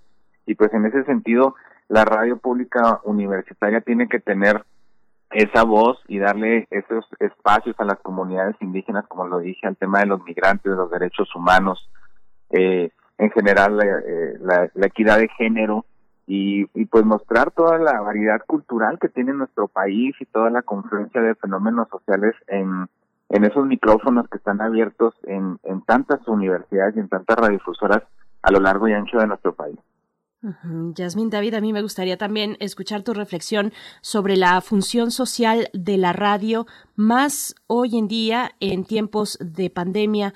Eh, ¿qué, qué es, ¿Cómo se ve? ¿Cómo se ve esta función social desde una radio como la Nicolaita? Que por cierto, nada más un paréntesis, qué bueno que la mencionas tú, Nicolaita. Al principio de esta afortunada relación entre Radio Nicolaita y Radio UNAM, los radioescuchas nos decían, es Nicolaita, es Nicolaita. Y bueno, yo creo que les sonaban los oídos cada que nosotros decíamos Nicolaita. Y, y bueno, tú lo mencionas así porque así se pronuncia, pero paréntesis aparte, cuéntanos por favor, Yasmín, tu visión sobre la función social de la radio, esta función también democrática, popular. Finalmente, sí, al centro de un medio de comunicación como este está el sonido, pero también la voz humana, que no pasará de moda, ¿no? Nunca. Y es lo más innovador que tenemos además. Sí, eh, Berenice, esta pandemia nos recuerda la necesidad de plantearnos como productores también de, de una radio, lo mismo caja mágica que provocación y medio en transformación. La radio tendrá para mí eh, que mantener, acompañar o guiar una experiencia personal, posibilitar en estos tiempos actuales de violencia, de crisis social, existencial incluso y económica, escenarios de interés hacia otros temas, construir junto a las audiencias una mirada más crítica del mundo con los esfuerzos económicos, que es un punto medular, los presupuestos, pero también con la inventiva y la creatividad por parte de quienes la hacen o quienes la dirigimos para acabar de perfilarla como un espacio de auténtica conversación con la sociedad. Mencionaba Marco un punto que ha sido para mí esencial desde que llegué y es incluir las voces indígenas. Hoy por hoy tenemos eh, una poeta eh, purépecha, un antropólogo hablante también de purépecha, eh, un músico purépecha en un espacio que habla de temas contemporáneos eh, indigenistas, pero desde su propia eh, problemática, conflicto y transformación.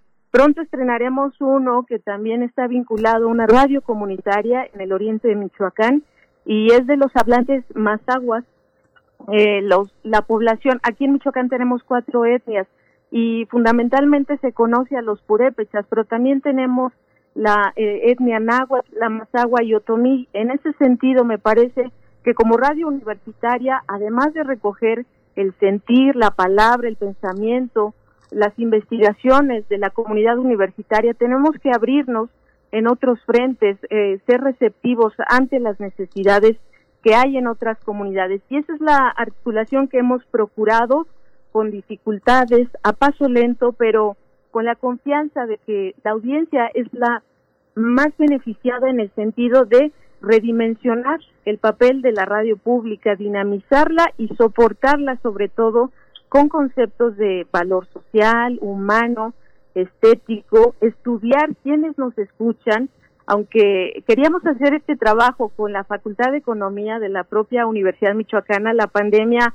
lo ha imposibilitado. Sin embargo, creo que algo muy interesante eh, en este momento que estamos atravesando en el mundo es recibir las llamadas telefónicas, los comentarios en las redes sociales o en otras plataformas del público que exige eh, un noticiario con las características, con el rigor que tiene la investigación de Radio UNAM o Radio Educación, que son radiodifusoras eh, hermanas que han soportado durante toda esta historia de Radio Nicolaita un trabajo complementario. Entonces, yo no creo que la radio universitaria, particularmente en Michoacán, sea eh, esta caja de resonancia, si no nos vinculamos con otras radios públicas, el trabajo que ha venido haciendo la red eh, de radiodifusoras universitarias de México me parece sustancial con el ímpetu que ha caracterizado a su presidente, a Marco, pero también con apertura de otras eh, entidades, de otras geografías que vivimos cuestiones distintas y que complementamos una visión mucho más universal desde nuestra localidad. Esta, esta visión, eh, Marco Antonio, Marco Antonio eh, Gutiérrez, desde el norte del país, lo periodístico, lo inmediato, ¿cómo convive con una prensa tan moderna que ha, desarrollado podcast, ha desarrollado videos, ha empezado a hacer un patrimonio audiovisual, porque finalmente las fronteras que ha logrado traspasar la, prensa norteña tienen que ver más ahora con lo, con lo audiovisual. ¿Cómo seguir siendo radio, pero cómo incorporar todos estos nuevos eh, lenguajes que conectan con las redes sociales? ¿Qué, tan, qué tanta la participación audiovisual? Del radio escucha modifica nuestra radio, cómo, cómo, cómo es esta relación con los medios del norte tan avanzados tecnológicamente. Pues yo creo que tenemos que tener una visión integral, eso también lo hemos estado puntualizando a lo largo de esta charla, y el tema del marketing, el, tema de la comunicación, pues bueno, está eh, indiscutiblemente ligado con esto que es eh, subirse a las redes sociales, subirse a las plataformas, hacer eh, campañas, el, crear alternativas para las audiencias es necesario.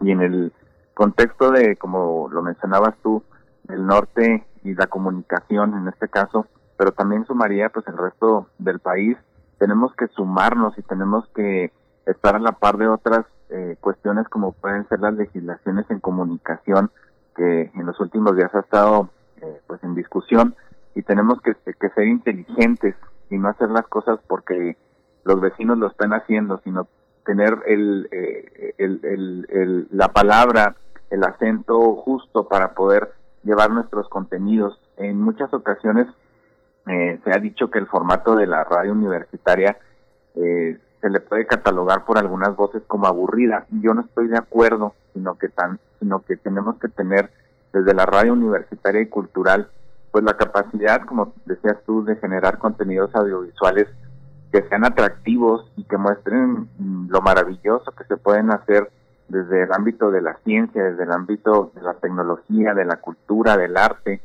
en, en estas nuevas posibilidades y tener la inteligencia también desde una visión un tanto cuanto del marketing y de las empresas para eh, atraer a los públicos, para atraer a las audiencias de, desde los niños, los adolescentes, las mujeres, los indígenas, y mostrarlo de una forma atractiva para nuestras audiencias. Y si se va a mutar a otras plataformas, pues saber hacerlo eh, de acuerdo a cada una de ellas, como, como en nuestro público lo puede saber, pues bueno, las redes sociales hoy en día es algo común, pero no todas las redes sociales son para todos, sino que están segmentadas. Entonces, eh, la, las las radios al, subirse a estos podcasts, a estas publicaciones, a estas historias de Instagram, etcétera, pues tienen que tener la habilidad, eh, los conocimientos técnicos para poder hacerlo de una manera atractiva y sobre todo pues que, lleven esta, este elemento tan necesario de la comunicación que es que nuestros receptores pues sepan y, que estén en la posibilidad de eh, eh, acoger este mensaje que sepan eh, y, que se sientan incluidos sobre todo porque pues nuestras comunidades universitarias y no universitarias están eh, ávidos de contenidos diferentes, no únicamente este ruido que en muchas ocasiones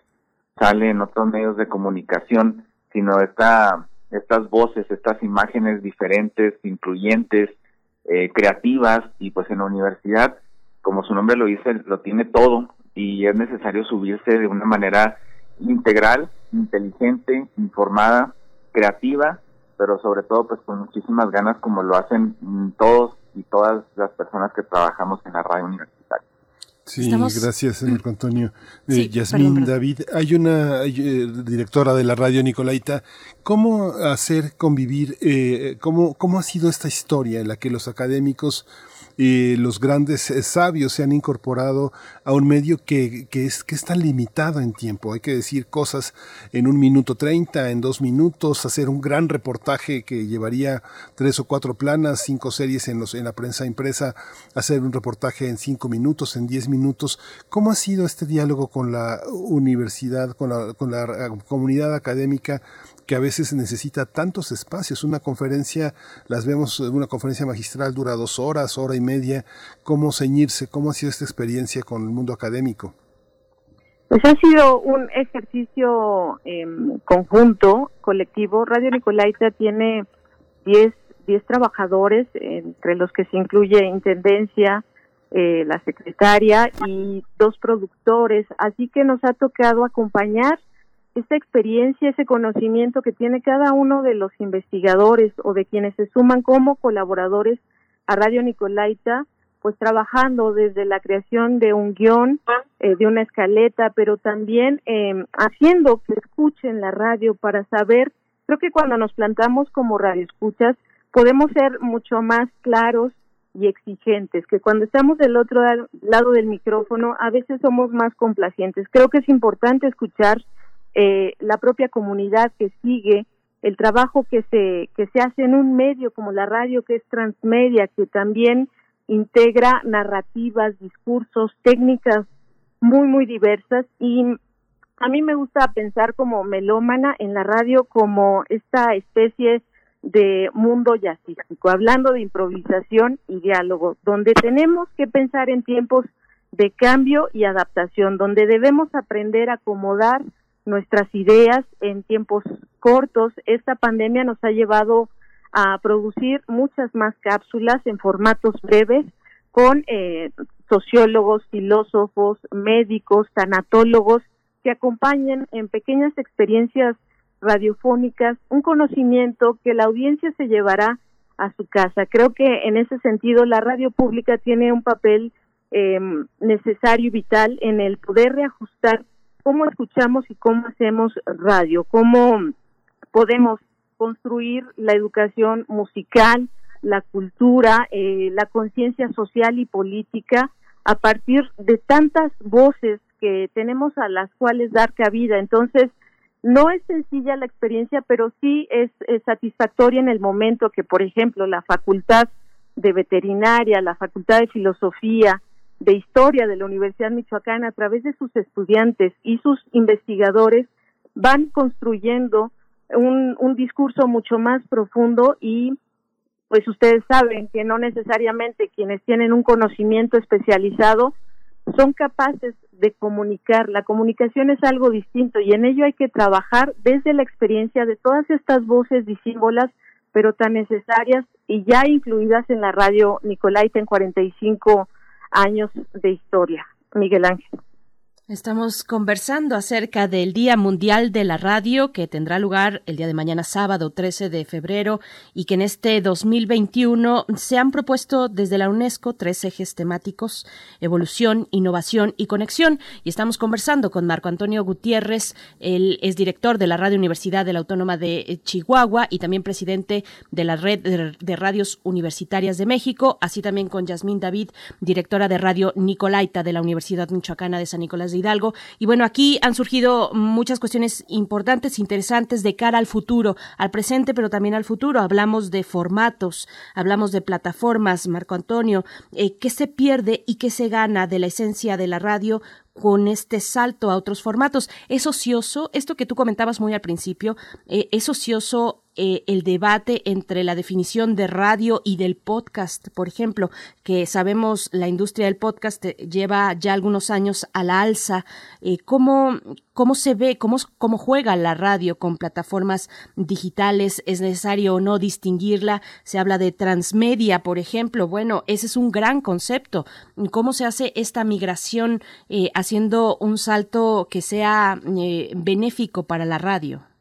Marco Yo creo que pues todas las voces son, son valiosas y por supuesto el formato tradicional de la radio pues tiene esa magia, ¿no? Esos tiempos, ese eh, esas voces que nos han marcado a lo largo del tiempo y por supuesto los equipos de producción, de noticiarios, etcétera, y que ha tenido un valor primordial dentro de la historia de nuestras comunidades y que pues no se tiene que dejar eh, todavía, pues como lo estábamos comentando, eh, un gran número de personas se informan a través de la radio tradicional, sobre todo pues a través de de, los aparatos de radio en los automóviles al transportarse a las actividades y sobre todo en la Ciudad de México que se dura tanto en el automóvil, pero también está esta otra parte y, y pienso que no se pierde, sino que se gana precisamente la cercanía.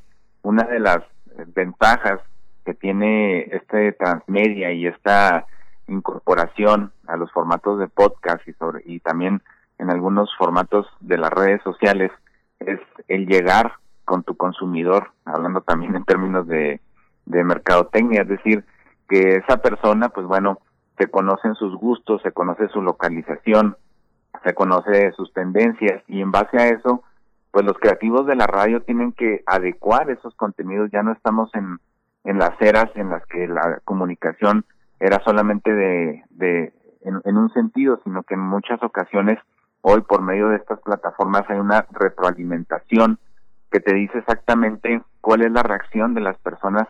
Y en el, en el tema de la radio, pues bueno, tenemos que estar muy pendientes, eh, como en antaño o, hasta hoy en día se, se hace de recibir las llamadas en cabina, pues bueno, hoy tenemos la posibilidad que a través de un podcast, a través de una publicación en Facebook, en Twitter, pues sabemos exactamente cuál es el sentir de nuestras audiencias y podemos nosotros a su vez eh, retroalimentar y generar estas relaciones de largo alcance con las personas que siguen nuestros portales, que siguen nuestras radiodifusoras y al final estamos eh, cumpliendo esa, esa misión que tenemos todos como radios universitarias y radios públicas, que es la difusión. El, el, el asunto aquí, y un poco con lo que decía Yasmin, pues es que en las radios universitarias tenemos que estar haciéndolo eh, en muchas ocasiones con poco personal. Y, y por supuesto que, que nos tenemos que valer en este, en este sentido de la grandeza de nuestras instituciones porque tenemos estos grandes laboratorios acá en la Universidad Autónoma de Chihuahua por medio de las facultades de Ciencias Políticas y su carrera de comunicación en la Facultad de Filosofía con periodismo. Ahí tenemos a estudiantes creativos que pueden incorporar y que pueden hacer estos estudios de mercado, de audiencias y, eh, la interpretación de todos esos datos que nos brindan, en este caso, las redes sociales y las plataformas para poder llegar a un mayor número de personas y de maneras pues que no teníamos eh, imaginado hace 30 o 20 años. Qué interesante este punto. Eh, Yasmin David, te, pregunto también cómo se ve desde la radio Nicolaita la formación de cuadros, de nuevos cuadros para la radio del futuro. Eh, fundamental. Es, es una parte nodal que hemos acompañado, como ya mencionaba, desde hace dos años. Es un trabajo lento, pero me parece seguro porque solamente así logra darse un aliento profundo a la radio universitaria y aprovechar eh, estos eh, recursos humanos y materiales con los que contamos. Me parece esencial también, como decía, incorporar voces jóvenes eh, ante lo que ya mencionaba Néstor García Canclini hace muchos años sobre la contundente aparición de un nuevo patrimonio en la era de la información y esto que también se quedaba en el aire, cómo, cómo se comporta la radio frente a esta pandemia y las maneras en que nos hemos tenido que reinventar y, adaptar, me parece que, que hay algo favorable, positivo, y que es que hoy en día la radio tiene un nivel de portabilidad abrumador y que va, como sabemos, desde el aparato pasando por los hogares donde yo misma escucho la radio a través de, de, una aplicación, eh, me conecto mucho más rápido con la radio de la UNAM, Radio Educación, las radios del mundo a través de un clic con estos conocidos teléfonos inteligentes y es donde se conecta la mayor parte de los jóvenes, de los universitarios. Por ello me parece sustancial eh, conectarnos a través de plataformas sin límite de espacio temporal donde aprovechemos en tiempos de pandemia la convergencia digital y que en ese sentido la radio pueda recuperar esta posición primigenia que tiene como compañera inseparable en plena era de la portabilidad, en pleno momento mundial de pandemia y confinamiento y en este espacio de simultaneidad del cual también se habla con la radio pública. Este tema también de la radio y sus géneros pensamos en el radioteatro, en las ah. mesas de discusión, en, la, en, toda, la, en toda la visión de, documental y de registro. ¿Cómo trabajar esta, este aspecto de los géneros? ¿Cómo seguir siendo actuales, ir por, ir por la necesidad del, informativa del momento y al mismo tiempo pensar en, en lo patrimonial? No sé, yo pienso los últimos 80 años de Radio UNAM y pienso que en muchos momentos eh, no, no, se pensó que lo que se estaba haciendo era trascendente. Pensarse como trascendente a veces oscurece el presente, ¿no? Pensar que eh, a veces vale la pena pensar que lo que se hizo trascendió y tal vez no tener arrogancia de querer hacer trascendente los contenidos del presente. ¿Cómo, ¿Cómo convivir con estas dos partes, Marco Antonio Gutiérrez? Pues yo, yo pienso que eh, con, con lo que ya venía comentando, el hecho de de saber eh, la valía que tenemos en nuestros contenidos. Nosotros como radios públicas y universitarias tenemos una ventaja sustancial, el hecho de, que no tenemos compromisos comerciales. Eh, en ese sentido, pues bueno, nuestros eh, nuestros tiempos en muchos en muchos lapsos se pueden hacer y se pueden trabajar de una manera diferente.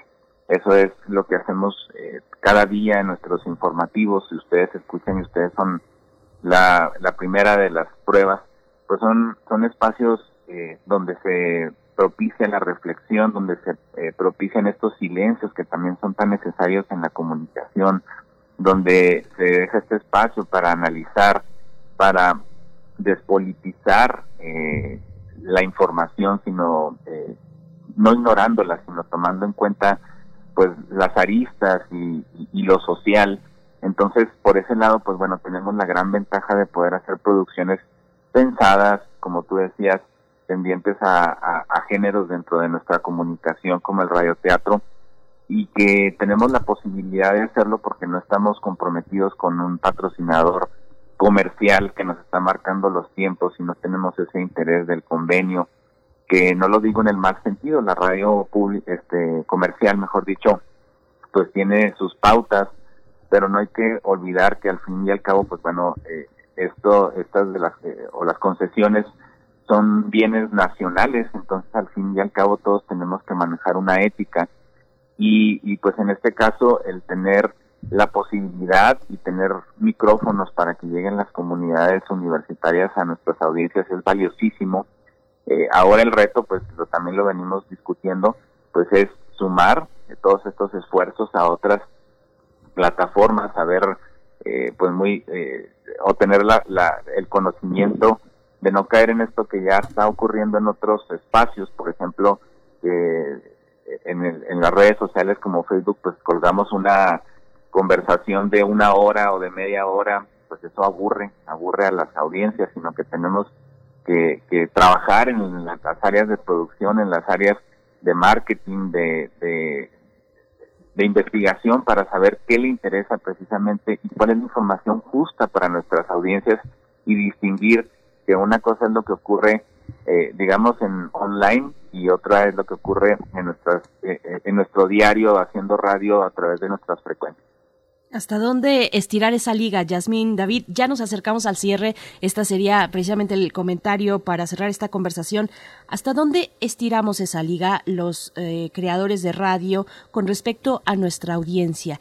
¿Qué les exigimos? Porque hay una exigencia de por medio de una posibilidad de escucha atenta en estos tiempos de inmediatez, de en estos tiempos en los que muchas de nuestras actividades y nuestra vida cotidiana pues está a un ritmo acelerado.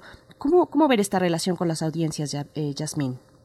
No podemos olvidar que, que, justamente la legislación que impera en estas eh, radios públicas nos obligan a tener un código de ética, una diversidad ideológica y de contenidos, transparencia, y en ese sentido la exigencia no solo es hacia nosotros, la radiodifusora, sino también hacia la audiencia, que ellos eh, justamente construyen este, este espacio donde se arme el ajedrez de la vida, donde los acontecimientos esenciales de la sociedad se vuelcan en las pasiones humanas, en la historia del hombre, en este reflejo del arte y la cultura local, regional y global. La radio pública, pues en transformación, tiene que responder precisamente a construir contenidos mucho más eh, diversos, lo mismo profundos, pero como decía eh, Marco Antonio, es importante eh, dejar ese acartonamiento, es decir, que se ha hablado de, de, una radio que se piensa, que no solamente es hablada, sino que construye otros contenidos en función de la investigación, de la documentación, del papel primordial que tiene la música, porque es cierto, se ha estudiado que buena parte de los jóvenes eh, escuchan la radio buscando opciones musicales. Entonces tenemos que pensar en una globalidad, en un todo, donde entendamos que el oído puede ser la puerta al mundo, a florecer como seres humanos, a legitimar la palabra y el pensamiento. Y en ese sentido tenemos una riqueza impresionante, pero también un compromiso eh, innegable, irreductible, que debemos eh, seguir conectando en estos tiempos de pandemia que nos han marcado otras pautas para reinventarnos, para eh, reconformarnos y me parece fundamental también pensar en que las radiodifusoras públicas aisladas no van a ningún lado. Necesitamos mirarnos y escucharnos transversalmente con los otros medios públicos de este país y el mundo. Sí, pues justamente muchas gracias por esta, por este diálogo. Eh, eh, nos sentimos muy orgullosos de formar parte de su programación. Todos los días eh, les pedimos que abran, que cierren la conversación en las respectivas horas en las que los tenemos juntos. Ojalá y este diálogo perdure, que sea, que sea parte de una historia que estamos escribiendo sin darnos cuenta, pero, pero, pero como actores activos y comprometidos y como dice Marco Antonio, que ha sido una palabra que ha abundado en su vocabulario ético, ¿no? Ético. Berenice. Así es, les agradecemos a los dos. Felicidades a ustedes, a todos, a sus equipos, a los integrantes de su equipo. Muchísimas gracias, Marco Antonio Gutiérrez, de la Radio Universidad, de la Universidad Autónoma de Chihuahua, director de esta apreciada radio. Muchas gracias. Muchísimas gracias, Berenice Miguel Ángel, sobre todo a las audiencias y pues enhorabuena por la radio. Enhorabuena por la radio. Sigamos Muchas gracias, Yasmin David. Gracias. Al contrario, muchísimas gracias a ustedes. Es un placer para nosotros también contar con Primer Movimiento. Yo los he escuchado desde su nacimiento y bueno, pues en los últimos dos años tener la oportunidad de contar con sus voces, con su pensamiento y su reflexión eh, cada día me parece vital y me parece ese tipo de alianzas que deben seguir nutriendo a la radio pública. Así que felicidades a quienes trabajan y a quienes escuchan la radio pública. Gracias. Muchas gracias. Gracias, Yasmín David, directora de Radio Nicolaita de la Universidad Michoacana de San Nicolás de Hidalgo. Con esto cerramos la segunda hora en este día viernes 12 de febrero. Vamos a ir al corte. Gracias a todos por sus comentarios. Gracias por esa escucha, sobre todo. Vamos al corte y volvemos a primer movimiento.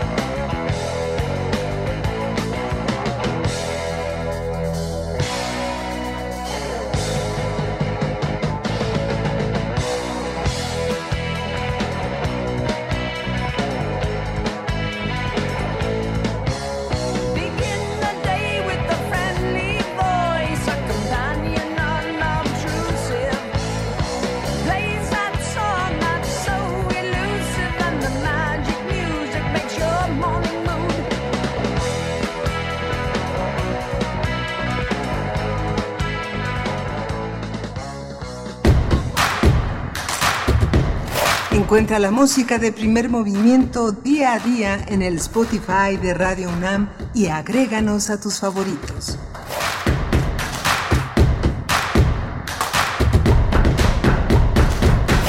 En este periodo electoral, la Fiscalía General de Justicia del Estado de México, a través de la Fiscalía Especializada en Materia de Delitos Electorales, te brinda atención en caso de ser testigo o víctima de un delito electoral. Ofrecerte dinero a cambio de tu voto, recoger tu credencial para votar, condicionar tu voto mediante cualquier presión o amenaza, son solo algunos de ellos. Infórmate. Cualquier anomalía, repórtala al 01800 7028 770 en nuestras redes sociales o en la aplicación móvil FGJ Domex, disponible de manera gratuita. ¿Y cómo es? ¿Te manda la urna electoral allá? No, con mi INE vigente me registro y decido si voto por internet o por correo. ¿Pero vale igual que el voto de mamá que va a la casilla? Claro, porque queremos cosas buenas para México. Entonces es como si vinieras. Es como si nunca me hubiera ido. México está donde estás tú. Dile a tus familiares que viven en el extranjero que tramiten su INE, se registren y voten el 6 de junio de 2021. Infórmate en votoextranjero.mx. Contamos todas, contamos todos. INE. En los momentos difíciles de esta pandemia hemos aprendido a priorizar lo importante, el bienestar de nuestros seres queridos. Por eso en Morena donaremos la mitad de nuestro presupuesto para la compra de vacunas contra el COVID-19. Mientras otros partidos gastan ese dinero en propaganda llena de mentiras, para nosotros por encima de todo está primero la salud de los y las mexicanas. Porque el dinero, como el poder, solo sirven si se ponen al servicio del pueblo. Morena, la esperanza de México. Los intérpretes de ayer y hoy tienen un espacio donde fluir. Panorama del Jazz con Roberto Aimes, lunes a viernes a las 19 horas. Sé parte del ritmo y su significado. Radio UNAM, experiencia sonora.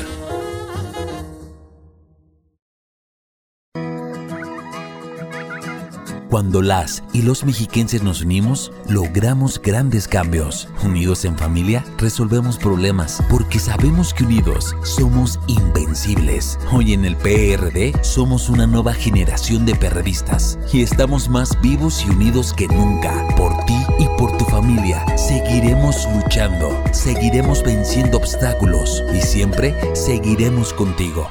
PRD, Estado de México. El Tribunal Electoral del Poder Judicial de la Federación protege mi voto. Tribunal Electoral. Puedo participar en política, o sea, puedo votar y ser votada. Tribunal Electoral.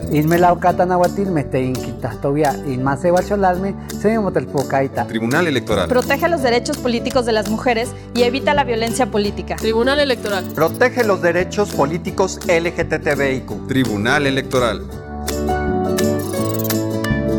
Tribunal Electoral del Poder Judicial de la Federación. Mi INE está hecho de la participación voluntaria de quienes vigilamos que las elecciones sean siempre limpias y creíbles. Hecho de la confianza y certeza que las y los ciudadanos le damos a las elecciones. Si quieres hacer algo grande por la democracia, participa como observadora u observador electoral. Presenta tu solicitud e infórmate en INE.mx. Con todas las medidas sanitarias, vigilaremos estas elecciones. El 6 de junio de 2021 participo en la observación electoral. Contamos todas, contamos todos.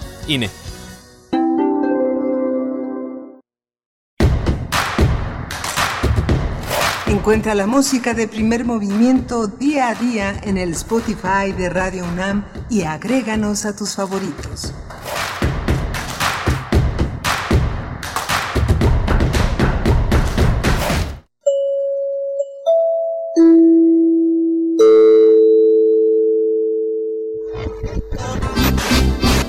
Estou apaixonado por você. Meu maior desejo é te ter. Radio Québec International, RQI2. เสียงคลื่นมันสาดมันสาดพายงัดเดียวเดียว Pato de Marvel, que aparece al final. No, del- no, no, no, no. ¿No te, ¿No te acuerdas de la caricatura del pato Darkwing? Es que me suena, pero. Es- eh, era un pato. Pegando Salsa, se quedó de un Magia no Magia Radio UNAM. 13 de febrero, Día Mundial de la Radio. Nos escuchamos. De esta manera inauguramos nuestra tercera hora en primer movimiento en este viernes 12 de febrero de 2021. Por aquí en redes sociales nos decían cómo se les escucha la emoción, se les desborda la emoción en la voz cuando hablan de la radio, por supuesto, y luego de estas producciones especiales, estas pequeñas eh, muestras de la radio que se hace en todo el mundo. Por ahí escuchábamos a Mario Conde de Muerde Lenguas y al perro muchacho también de Resistencia Modulada, hablando de temas fundamentales, el pato Donald, por ejemplo. Pues bueno, la radio es entretenimiento, es música, es voz, es cercanía, la radio es democrática y es popular. No podríamos eh, pensar, eh, digamos, algunas comunidades eh, en este país y en los países de la región sin, sin esa relación que tienen ahora con la radio cuando se han dispuesto a construir, a levantar sus radios comunitarias. Pues es todo un placer estar con ustedes como cada mañana aquí en primer movimiento y lo digo en nombre de todo el equipo, los que están en cabina y los que están a distancia, como es el caso de Miguel Ángel Quemain en el micrófono. Querido Miguel Ángel, ¿cómo estás? Hola, Berenice Camacho, buenos días. Eh, buenos días a todos nuestros radioescuchas. Gracias por estar, por quedarse, por eh, compartir estos eh, micrófonos con, con, nosotros, con la comunidad universitaria. Sí, tuvimos una conversación muy interesante con nuestros colegas, con la radio universitaria de Chihuahua y la radio Nicolaita, que son dos espacios en el país donde nos escuchamos y que pues es muy importante construir cada día más una comunidad. Ya le correspondió a, Benito Taibo, a la radio UNAM, tener la presidencia de las redes universitarias. Ahora corresponde a la radio de Chihuahua esta también, esta honrosa tarea tratar de generar la mayor cantidad de vínculos, la mayor cantidad de espacios para eh, unos radioescuchas que somos muy distintos en cada coordenada del país, pero que también somos muy, muy idénticos, todos somos México y estamos bajo un mismo techo ético, político, social, cultural.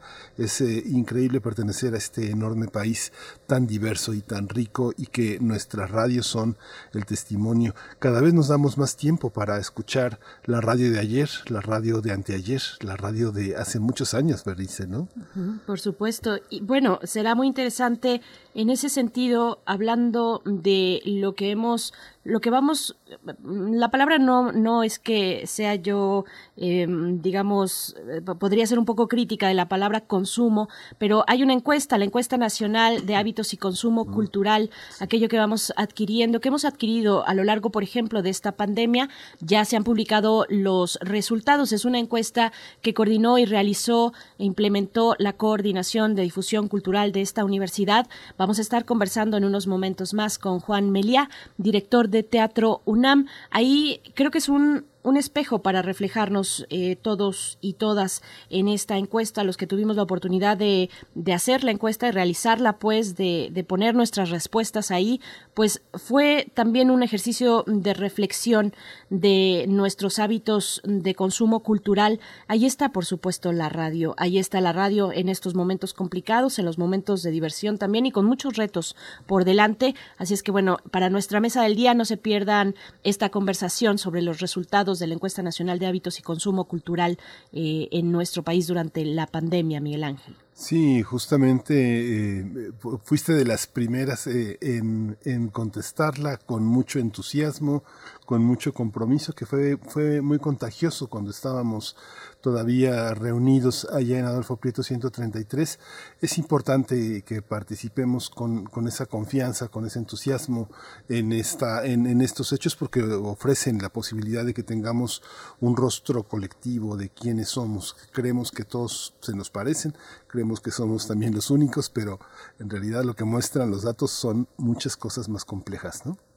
Esta, esta encuesta me pareció así de fascinante porque nos da la oportunidad de ordenar, de tener un parámetro, de tener un hilo, digamos, por supuesto que percibimos y que sabemos desde el momento del encierro cómo han sido nuestras prácticas, nuestros hábitos cotidianos eh, atravesados o mediados por las plataformas digitales, pero esta encuesta eh, mm, resume y condensa también, nos da una idea mucho más amplia de cómo han sido esos acercamientos a la cultura durante estos días y meses, ya casi año, un año de pandemia y de encierro. Así es que bueno, estará Juan Meliá con nosotros, eh, director de Teatro UNAM, conversando al respecto. Después tendremos una invitación, un taller gratuito organizado por el Centro Cultural El 77, el 77 que tampoco para en sus actividades, que como muchos otros centros culturales, pues le ha dado la vuelta a la pandemia en, las, en la medida de las posibilidades. No ha sido nada sencillo,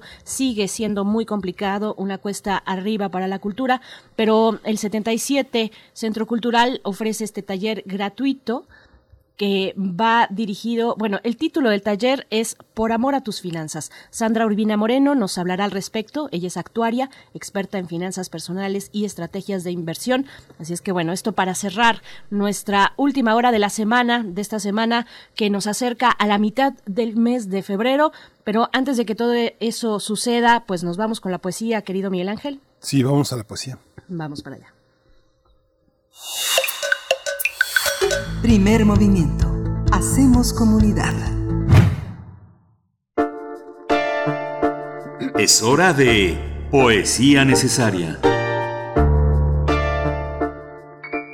Ya tengo un poco arrastrando la voz después de toda la semana, pero bueno, vamos con la poesía. Marion Poschmann eh, es una escritora alemana de novela, de relato y de poesía. Ella nació en Essen en 1969, estudió filología germana y eslava, eh, filosofía también en Bonn y en Berlín, donde actualmente radica. Es una de las escritoras pues mejor valoradas actualmente en, la, en el panorama de la literatura alemana, así es que vamos a escuchar de Marion Postman el poema que se titula Madonna Hermosa. voy a hacer referencia también a la música, que tiene que ver todo con eh, con Alemania y con la generación eh, a la que pertenece Marion Postman eh, en la música, una canción de culto en Alemania. Es un One Hit Wonder que se titula Iceberg, eh, se traduce como Oso Polar. Es de la banda suiza Grauson, que publicó esta canción en 1981. Rápidamente esta canción se colocó entre las primeras o en las favoritas de los jóvenes alemanes que frecuentaban lugares de New Wave y de post-punk. La banda estuvo activa muy poco tiempo, entre 1980 y 82, y la canción se hizo un poco más conocida eh, al menos eh, por aquí en México, en América Latina, cuando fue empleada en la escena, en una de las escenas de la película franco-suiza eh, de stop motion, La vida de Calabacín. Así es que, bueno, escucharemos Iceberg de Grauson y antes a Marion Poshman, Madonna Hermosa. Madonna Hermosa. De partículas de luz, de luz toda nevada, como con escarcha recubierta, su imagen congelada en el espejo, bodyform y una pileta llena de luz para lavar. Así se habría visto ella misma, con pies de sirena nadando por jean de tubo, la ropa secada en el propio cuerpo, alcanzada la cumbre de los peces, las consumadas marcas de fábrica, lisonjeras escamas de un guardafangos contra la mugre de la cotidianidad. Habría podido vender en breve el sangrado de su nariz como make-up, bañarse en un preciso, en un preciso anuncio de entonces. Así se habría visto, sus dedos en pugna que buscaban detener algo, se vio a sí misma engullir sus propios dedos, jalar aire entre los dientes y sonreír bajo la luz de neón, el brillo interno de ángeles que imitan fantasmas. Se vio ligeramente consternada desdoblar una sábana de playa que te pertenece, se vio empleando los medios mágicos acostumbrados, probando los viejos talentos, devorar velas de cera, nubes y verde invernal.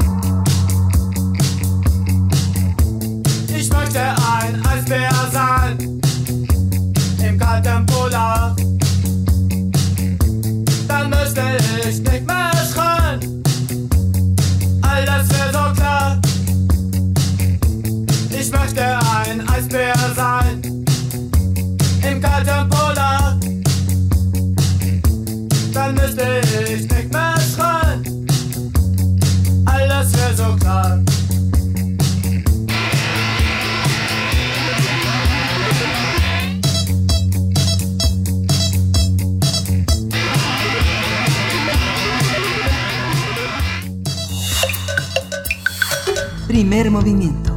Hacemos comunidad. La mesa del día.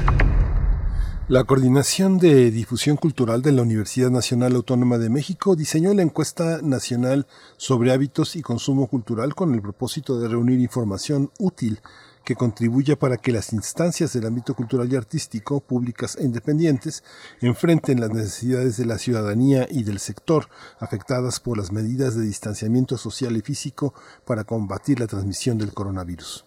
Esta encuesta se aplicó de manera digital entre el 9 y el 20 de octubre de 2020. Fue contestada por 8.780 personas de todos los estados del país. De esa cifra, 48.7% se ubica en la Ciudad de México y el resto, que eh, esto es un 51.3%, en otros puntos de la República. Los ámbitos que se abordaron son los intereses y prácticas culturales de las personas encuestadas, los hábitos y actividades desarrolladas durante la pandemia, la participación y consumo de actividades culturales en línea, el estado de ánimo e inquietud sobre protocolos sanitarios en las actividades presenciales, así como las perspectivas de participación en las actividades culturales hacia los próximos meses. Uno de los datos más reveladores de la encuesta es el incremento de la experiencia digital ante el cierre de los espacios culturales. Sí, justamente este contexto de pandemia nos, nos, nos, lleva a discutir estas, este trabajo tan exhaustivo que hizo nuestra universidad y uno de los arquitectos de esta, de esta encuesta ha sido Juan Meliá. Él es director de Teatro UNAM. Le damos la bienvenida esta mañana. Juan, bienvenido. Eh, muchas gracias, Berenice. Muchas gracias, Miguel Ángel, por el interés en en que hablemos eh, con su auditorio en relación a los resultados de tan, tan importante encuesta. Muchas gracias a ti, Juan Meliá, por participar, por aceptar esta conversación. Hablemos dando un preámbulo, un contexto sobre el trabajo que ha realizado la Coordinación de Difusión Cultural para evidenciar eh, pues la difícil situación que atraviesa la cultura y las artes en este, en este momento de pandemia. Juan, ¿cómo lo ves? Creo que es fundamental que eh, no dejemos de saber que estamos en emergencia. No estamos en, un momento normal eh, en el proceso de nuestra sociedad. Nos está tocando vivir un momento complejo, con mucha incertidumbre. Y eh, si bien periódicamente o cada X tiempo se han desarrollado encuestas o procesos de investigación sobre el sector cultural, se consideró desde el principio en la coordinación de difusión cultural que era importante conocer el impacto hoy, ¿no? No tanto para compararlo en el sentido del pasado, ¿no? Sino para saber la realidad de lo que está tocándonos vivir. La primera encuesta, el primer estudio que se hizo fue uno dirigido eh, a conocer el impacto de la pandemia hacia el medio cultural específicamente al gremio cultural, aquellos que lo construyen, a creadoras, creadores, productoras, en, eh, todos aquellos que, que, están que lo construyen desde adentro. Eso generó un primer documento en el que además vino acompañado con un texto construido de manera colectiva donde se analizaban los resultados de dicha primera encuesta y se planteaban posibilidades y procesos a dialogar, a discutir con la comunidad y las instituciones para intentar tener mejores perspectivas para salir en, eh, de eh, aquello que nos estaba golpeando de manera tan fuerte. Eh, después, en octubre del año pasado, como ustedes ya comentaron, lanzamos un segun, una segunda encuesta, en esta ocasión pensando en el público, las audiencias, los espectadores, aquellos que después se han dado en llamar consumidores de las actividades culturales o yo prefiero eh, mencionarlos como participantes, activos o pasivos, de la vida cultural de, en un sentido lo más amplio posible. ¿Y eh, cuál era el fin? Ustedes lo acaban de leer, en, es, lo acaban de informar, e, es tener más herramientas en relación a hoy en cuestión de cómo eh, recibieron el impacto los públicos, ¿no? que tuvieron que adaptar en sus herramientas de contacto con lo, eh, con lo cultural para poder seguir manteniendo viva ese interés, ¿no? ese hábito, esa forma de estar eh, rodeado de lo cultural. Y entonces dirigimos esta encuesta específicamente a personas que ya estaban convencidas de que lo cultural es parte de aquello que hacen a la semana, al día o, una vez cada 15 días, y, eh, y, en ese sentido logramos tener una cobertura nacional y eh, con una condición particular. Esta encuesta se hizo en medio de la pandemia, en octubre, duró 11 días y las herramientas que teníamos en ese momento era desarrollar una encuesta digital. Entonces también hay una condición de que se, le, se les envió, pudieron participar aquellas personas que desearon hacerlo, pero que además tenían eh, herramientas y conexión digital para poderla contestar. ¿no? Si bien eso no nos da una fotografía nacional de todo el país, ¿no? sí nos habla de aquellos que siguen lo cultural desde antes de, la pandemia, pero en, con esa condición específica. Sí. Juan, eh, hay, una, hay un aspecto que eh, justamente con el que introduce este trabajo Jorge Volpi, que plantea por una parte un foro abierto, una serie de foros con creadores y creadores para discutir y problematizar este nuevo estatus y proponer soluciones, pero también señala dos cosas eh, muy interesantes. Uno que dice es un doble ejercicio práctico y por otra parte un ejercicio académico teórico ¿Cómo se distingue eh, la, construcción de, estos foros y de esta encuesta eh, frente al diagnóstico que hacen eh, las instituciones culturales, tanto en el ámbito federal como en el estatal, para posicionarse en informes que pues nunca ven la luz pública, sino que simplemente son informes de un comportamiento de una sociedad y de unos ejercicios presupuestales frente de, cara a la, de cara a la administración? Cómo distinguir eh, lo que se genera en nuestra universidad y el carácter de, permanencia y de crítica, cómo se posiciona esta encuesta frente a los diagnósticos gubernamentales. Mira, yo te diría que mm, no, sé si estoy de acuerdo en la afirmación que haces. Creo que se genera mucha información sobre el sector, pero no siempre eh, tocamos la puerta para utilizarla y no siempre eh, desde la gestión cultural, yo me pongo el primero, las utilizamos correctamente. Quiero decir, por ejemplo, el INEGI genera periódicamente eh, eh, la, investigación sobre lo cultural a través de la cuenta satélite, a partir del convenio Andrés Bello, pero también, y, esa creo que está un poco más ubicada, esa, esa investigación, aunque se utiliza específicamente para medir los resultados económicos de la cultura, ¿no? como si fuera solamente necesario defender la cultura desde el que es una industria. Yo en eso no estoy tan de acuerdo, creo que es algo mucho más importante para nuestra sociedad y la parte económica es una parte del todo. Por otro lado, también tiene el INEGI otra encuesta eh, más joven, eh, que a mí en lo particular me ha llamado mucho la atención, que es muy desconocida, se llama Modecult. Ese sistema lo que mide es la asistencia a los espectáculos. Y eh, tuvieron eh, que retrasar el proceso de, consecución de esa información tanto este año eh, por la misma razón de la pandemia. ¿no? Pero sí pudieron sacar resultados eh, que debían haber salido a principios del año pasado y lo sacaron a final del, del mismo, cosa que dio una lectura tal vez no tan coherente en relación a la al periodo anual en relación a que lo sacaran, pero que sí ya empezó a dar también desde ellos una lectura del impacto en asistencia a las actividades culturales en un año como mixto entre parte sin pandemia y parte con pandemia. Ahora bien, creo que es importante decir qué sí está haciendo eh, Cultura UNAM y por qué lo hace así. En primer lugar, genera esta encuesta con estas particularidades. No es una encuesta que quiera compararse con las encuestas importantes que se han hecho en los últimos 20 años, hecho dos que yo recuerde eh, a nivel eh, nacional, sino es una encuesta que quiere hacer una lectura de ahora, una foto de ahora. Segundo, pone eh, o le pidió a cuatro eh, especialistas, a Julia Isabel Flores, quien además también fue la responsable de la construcción de la encuesta y generación de toda eh, la información necesaria para las tablas cruzadas y, los resultados. Esta, maestra de larga trayectoria, Julia, en, en, el, en la construcción de eh, encuestas también nacionales de este tipo de perfil. a ella se le pidió además hacer un texto eh, que analizara toda la parte eh, específicamente de los jóvenes y los datos que aparecieron dentro de los resultados de la encuesta.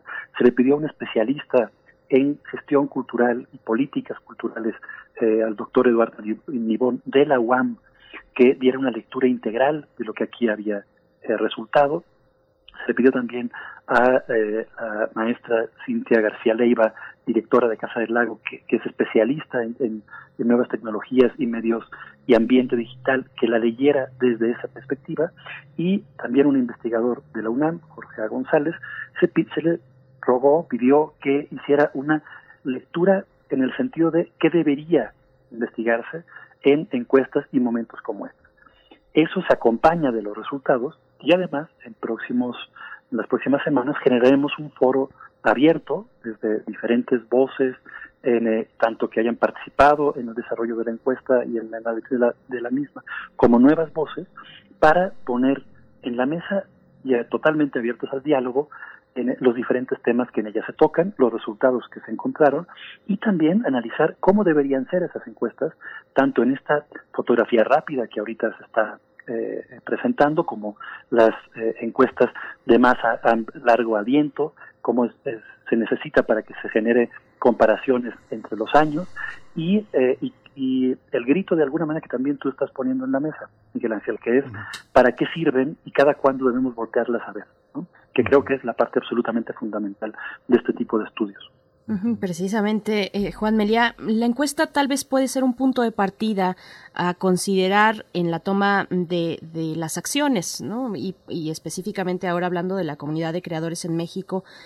Una vez que ya contamos con estos resultados, ¿qué utilidad eh, se ha pensado desde la Coordinación de Difusión Cultural? ¿Qué utilidad puede tener para los creadores? ¿Cómo acercarse a ella? ¿Cómo leerla? Bueno, en primer lugar, eh, creo que hay que pensarla en, hacia los, las gestoras y los gestores culturales, públicos o independientes. Y en segundo lugar, también las y los creadores pueden leerla y analizar eh, qué está sucediendo en un momento como este. Para, para los gestores culturales es fundamental ¿no? saber qué está sucediendo con el público. voy a poner un ejemplo personal. ¿no? Para mí fue una sorpresa, ¿no? aunque todos sabemos que la herramienta digital más utilizada por todos es el teléfono, ¿no? el teléfono celular. Eh, hay más de 80 millones de mexicanos que tenemos teléfono celular. El, fue una sorpresa ver que en estos meses dicha herramienta ha sido el lugar donde más personas han visto actividades culturales. El cambio, por ejemplo, desde las disciplinas teatrales eh, o, la danza, ¿no? Eh, de pasar a un escenario de grandes dimensiones a pasar como espectador a ver obras en ese formato, lo que sucede es totalmente diferente. además de la pérdida de lo presencial, hay otras cosas que suceden y eso creo que eh, nos tiene que hacer pensar mucho en aquellas cosas que producimos, cómo las difundimos y también hacia qué grupos de edad, nichos de interés podemos eh, eh, enfocar más nuestros, nuestros programas y proyectos desde la gestión. Por otro lado, los creadores, conociendo esa información, también pueden pensarla y utilizarla a favor y en contra, quiero decir. O sea, alguien puede decir, a mí no me interesa, quiero, como creador, tiene toda esa libertad, necesito hacer esta pieza así, ¿no? Y hay otros que no, hay otros que son creadores que están muy vinculados con lo digital y que a partir de esta información pueden generar otro tipo de recursos, otro tipo de, técnicas de interacción entre público y, y, creadores, y eso es tan válido de una forma u otra. ¿no? El arte tiene esta enorme virtud que sabe vincular y convivir en una misma época contemporánea, arte tradicional y arte no tradicional. ¿no? Y creo que eso el público en general es, diverso, amplio, y nosotros debemos ser lo suficientemente inclusivos, incluyentes, en cuestión de nuestros proyectos a partir de la correcta lectura de los diferentes públicos que quieren vivir lo cultural de manera plena. Fíjate, Juan, que ahora que hay una hay un aspecto que también me parece inquietante, que es eh, en esta pandemia hay muchos aspectos que forman parte de un entretenimiento que un gran sector de la población no, no, no realizaba. No realizaba por la dificultad a veces de acceso a algunas cosas que se pusieron, algunas actividades que se pusieron de manera gratuita y muy al alcance de, de muchas personas y que incluso se podían ver de manera familiar, que se podía compartir con algunos otros miembros de la familia.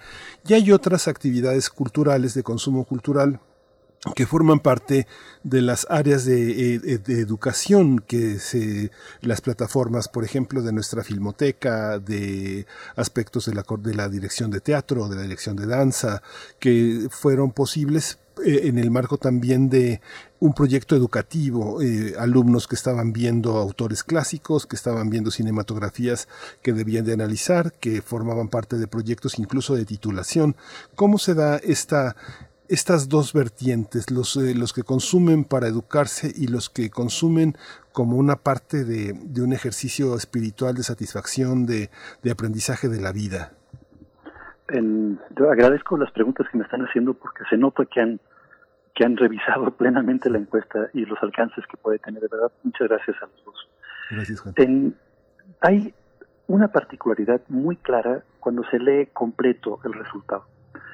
En primer lugar, hay, por un lado, un profundo interés desde diferentes ámbitos de edad, género, eh, formación, en seguir preparándose y tomar cursos, talleres eh, durante los procesos de confinamiento. Ha sido, eh, se ha encontrado nuestra comunidad un momento idóneo para seguirse preparando. Y creo que las instituciones mexicanas, culturales, de, desde federales hasta estatales y municipales, han ido poco a poco entendiendo eso y generando cada vez más actividades en esa misma línea, que nos permiten seguir enriqueciéndonos. Es, claro que lo cultural también está ligado a eh, eh, en ciertas disciplinas en, a mayor grado de estudios. Entonces, en, creo que este, este nivel de quiero seguir aprendiendo, quiero saber más, en, a mí se me hace un momento que hay que retomar desde las instituciones y generar cada vez más actividad, sea para especialistas, creadoras y creadores, o sea también para público interesado, para generarle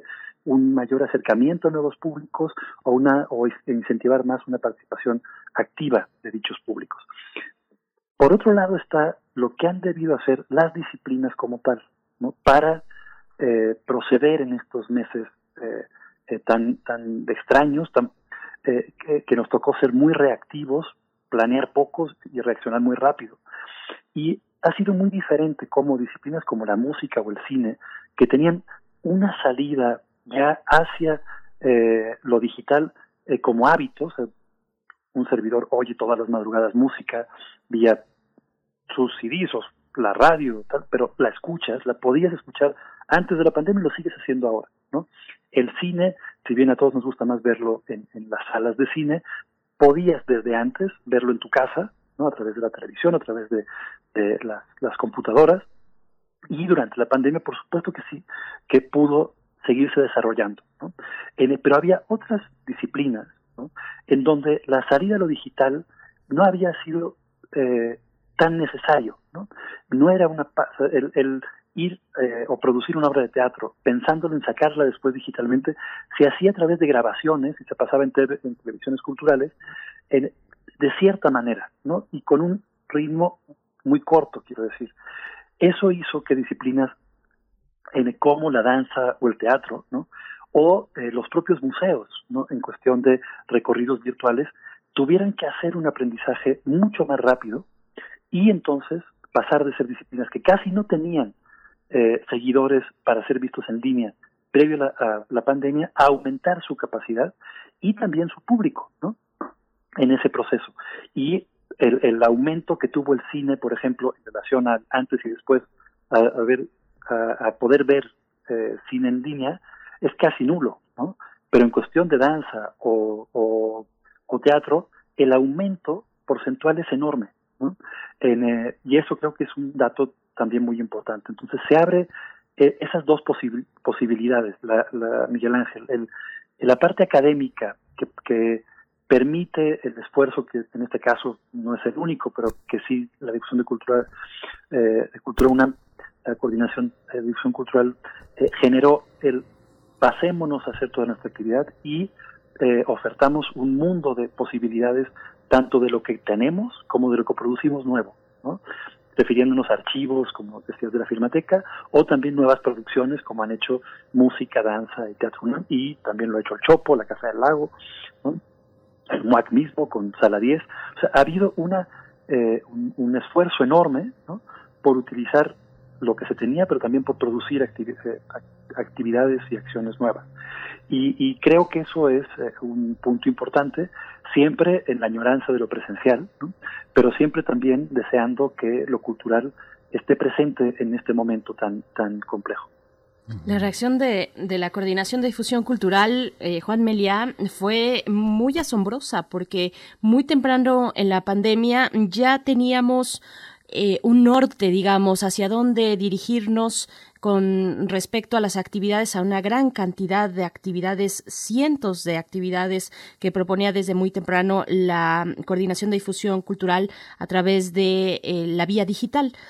Y fíjate, bueno, además de esto, Hace un momento estábamos conversando sobre la radio eh, en otra charla, porque el día, como tú bien sabes, el día de mañana es el Día Mundial de la Radio y pensábamos en las audiencias, en el reto que desde la radio le lanzamos a las audiencias mm, para eh, tener una permanencia de escucha, lo cual es complejo en estos en estos tiempos. Y un poco hacia la misma en ese mismo sentido, Juan, te pregunto, eh, pues ¿Cómo está, cómo se ve esta liga que se puede estirar con respecto a los públicos, por ejemplo, con el teatro hoy que se transmite en línea? ¿Cómo lo ves? Yo creo que es muy importante eh, poder de alguna manera comparar en eh, qué estaba sucediendo con la radio o el teatro en, eh, eh, antes de y durante la pandemia. ¿no? Eh, porque es claro que uh, de, dependiendo del, eh, del, grupo de edad, nos interesan más o menos cierta, ciertas disciplinas. ¿no? El cine eh, siempre ha interesado más, después asistir a museos, ¿no? pero por ejemplo ir a, a sitios eh, arqueológicos suele interesar más a personas de más edad, ¿no? tanto por, eh, sobre todo por el costo, porque tienes que salirte de la ciudad en muchos de los casos, eh, necesitas gastar un poco más, ¿no? Eh, y hay otras actividades que no. ¿no? Creo yo que, que, es muy importante ser conscientes de estos números que están apareciendo y generar acciones desde las propias instituciones, ¿no? en, en, el sentido de quién, quién, a quién, con quién no estamos conectando. Nos interesa hacia dónde podemos hacer proyectos. Y esta lectura que de alguna manera tú planteas, Berenice, es, por, y poner, poniéndonos a Teatro UNAM como ejemplo, en, es lo que estamos intentando hacer. Es decir, a ver, eh, aquí aparece que con los jóvenes todavía no nos falta conectar. ¿Qué hacemos? Pues en primer lugar, volteamos hacia adentro de, de la UNAM, estamos generando proyectos hacia las, las dos escuelas de teatro eh, para vincularnos todavía más. Estamos pensando en cómo involucrar en los próximos proyectos que estamos por iniciar eh, a diferentes estudiantes de los SH. Creo que es un, tema de conocimiento y decisión. ¿no? Y eh, en el sentido también de lo que a mí me ha brincado mucho en el mejor de los sentidos, estudiando otras encuestas también, el que se empieza a medir la participación activa o pasiva y las decisiones que las audiencias, eh, los públicos, los espectadores quieren ya tomar, ¿no? No, no quieren en su mayoría ser ya eh, pasivos consumidores, sino activos participantes, ¿no? Y tomar decisiones. Y creo que esto, este tipo de encuestas genera esa posibilidad, ¿no? Por ejemplo, uno de los puntos que preguntábamos dentro de la encuesta era cómo eh, ¿Te gustaría más una actividad cultural en donde hubiera una charla preparatoria antes eh, o después de la misma, eh, de análisis y participación? Y el 70% respondió que sí, ¿no? o que sí en parte. ¿no? ¿Eso de qué nos habla? Nos, nos habla primero de que estamos solos frente a la televisión, estamos solos frente a la laptop, frente a la tablet o el teléfono, ¿no? y a la hora que estamos viendo una obra, ¿no? vía estos, estas herramientas, nos viene un grito desesperado de querer tener al lado a alguien como teníamos, ¿no? Volver a ser colectivo, poder ver al otro viendo lo mismo que yo estoy viendo, ¿no? Dialogar al final de la, de la eh, función. En, y creo que eso, ¿no? Esta necesidad de conocimiento de los públicos y el no perder de vista como gestores que el público nos pide también estas estas eh, eh, formas nuevas de convivencia o, no nuevas porque el cohabitar no es algo nuevo estas este grito desesperado por convivir ¿no? nos tiene que hacer pensar mucho qué tipo de actividades hacemos voy a poner un ejemplo de Teatro UNAM que es el proyecto Residencia Expuesta desde el año pasado que empezamos a conocer los datos generamos un proyecto en donde ya no solo veía una obra final dentro de nuestras plataformas digitales, sino que veías todo el proceso de construcción de la misma. Que invitábamos a producir una obra, una compañía que eh, a manera totalmente abierta, totalmente expuesta, por eso el título, generaba el proceso de toma de decisiones de eh, fracasos temporales o eh, éxitos temporales, descubrimientos temporales, para ir construyendo un proyecto final intentando que el público pudiera participar no solo en aplauso final de la primera función o la temporada, sino que pudiera participar y hablar con eh, los, las y los creadores mientras lo desarrollaban. Creo que ese tipo de, decisiones son muy importantes y tienen que suceder en, eh, no solo en el teatro, sino en las demás disciplinas y también en los medios de comunicación en, eh, que deben ser capaces de generar, considero, esta comunicación de doble vía que permita esta participación en múltiples formas de todas las audiencias. Esta cuestión que, que señalas, Juan, sobre también pones el acento sobre el tema de la desigualdad eh, social, de las perspectivas socioeconómicas. Fíjate que eh, eh, yo soy profesor y compartí con en la UNAM y compartí con los estudiantes, con los colegas la encuesta, la discutimos cuando se aplicó y justamente muchas de las personas comentaban que hacia el final del día apropiarse del control remoto o de la atención para observar alguna de las actividades era parte fundamental y te das cuenta de que nuestra universidad, por decirlo así de una manera eufemística, tiene una serie de infiltrados en muchísimos hogares que conducen la orientación de muchos contenidos que se aligeraron justamente con esto que señalas que tiene un 70% de, de respuestas, que es eh, no explicar, pero sí eh, eh, conversar después de la función o previo a los conciertos, que da mucha claridad para personas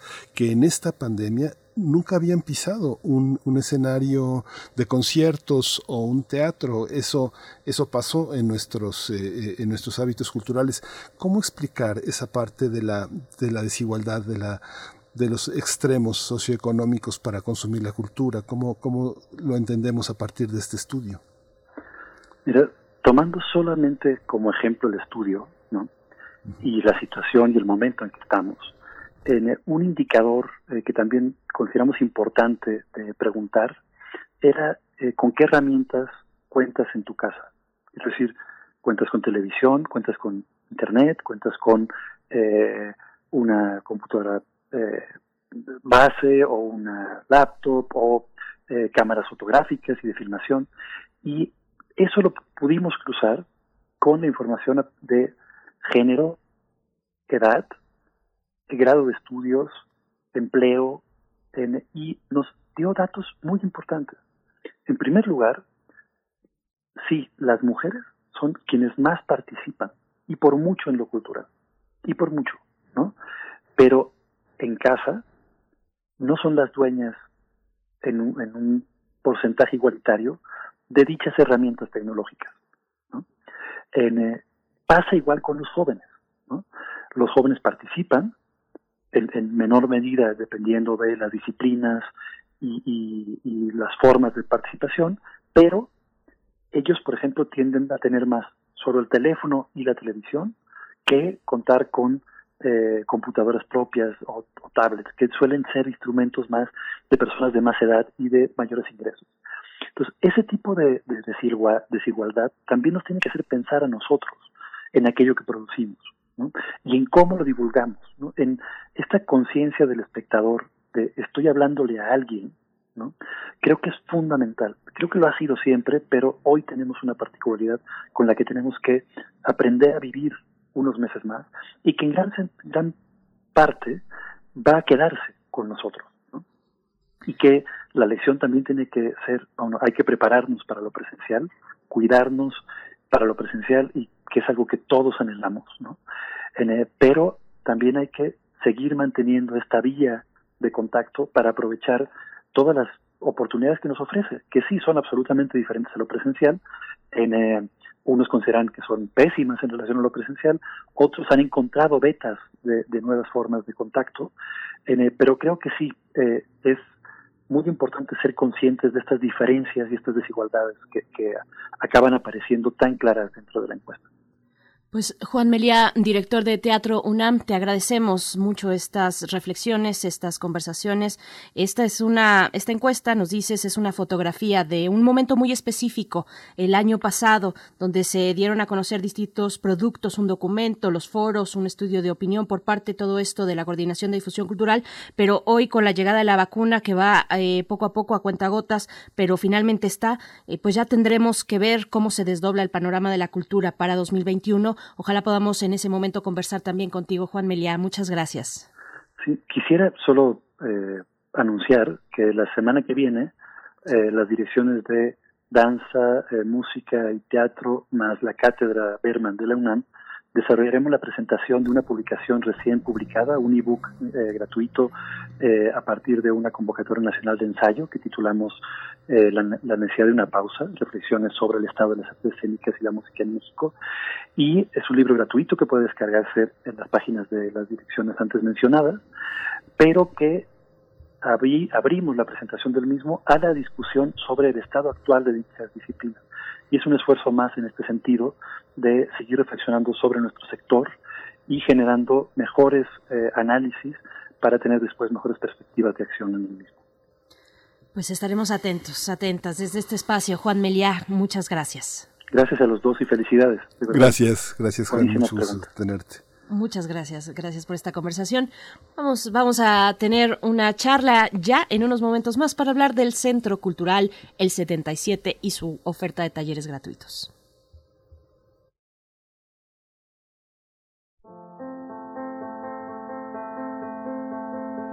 Muy buenos días. Les tengo una excelente noticia. Acaba de salir de Luisa Josefina Hernández una novela nunca antes publicada y que no pueden perderse, Las Confesiones. La habilidad de la autora como narradora y dramaturga hacen de esta historia una hábil y penetrante exposición de las construcciones sociales y psicológicas derivadas del catolicismo, clasismo y los prejuicios que regían el comportamiento de grandes sectores de la sociedad del siglo XX y perdón, pero yo diría que aún de este siglo.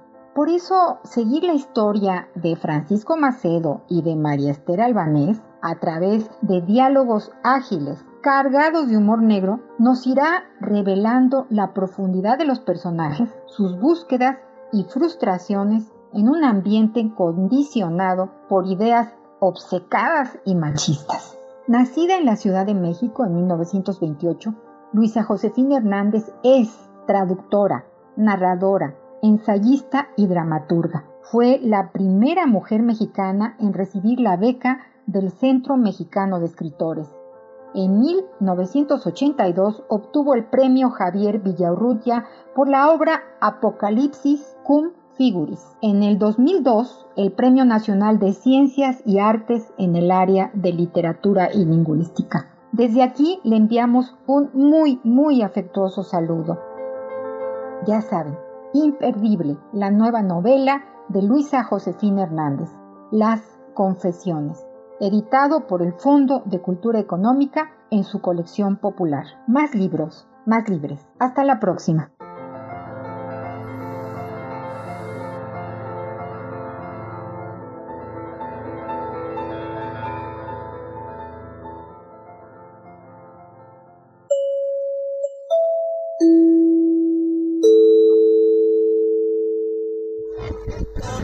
России, композитор Георгий Мавсисян. Сегодня наш гость. Привет. Добрый вечер. Жорочка, милый, я так рад, что ты... Escucha, XEU, la U de Veracruz. terhadap hukum, tidak dihukum orang tuanya yang harus bertanggung jawab sampai nanti di akhirat.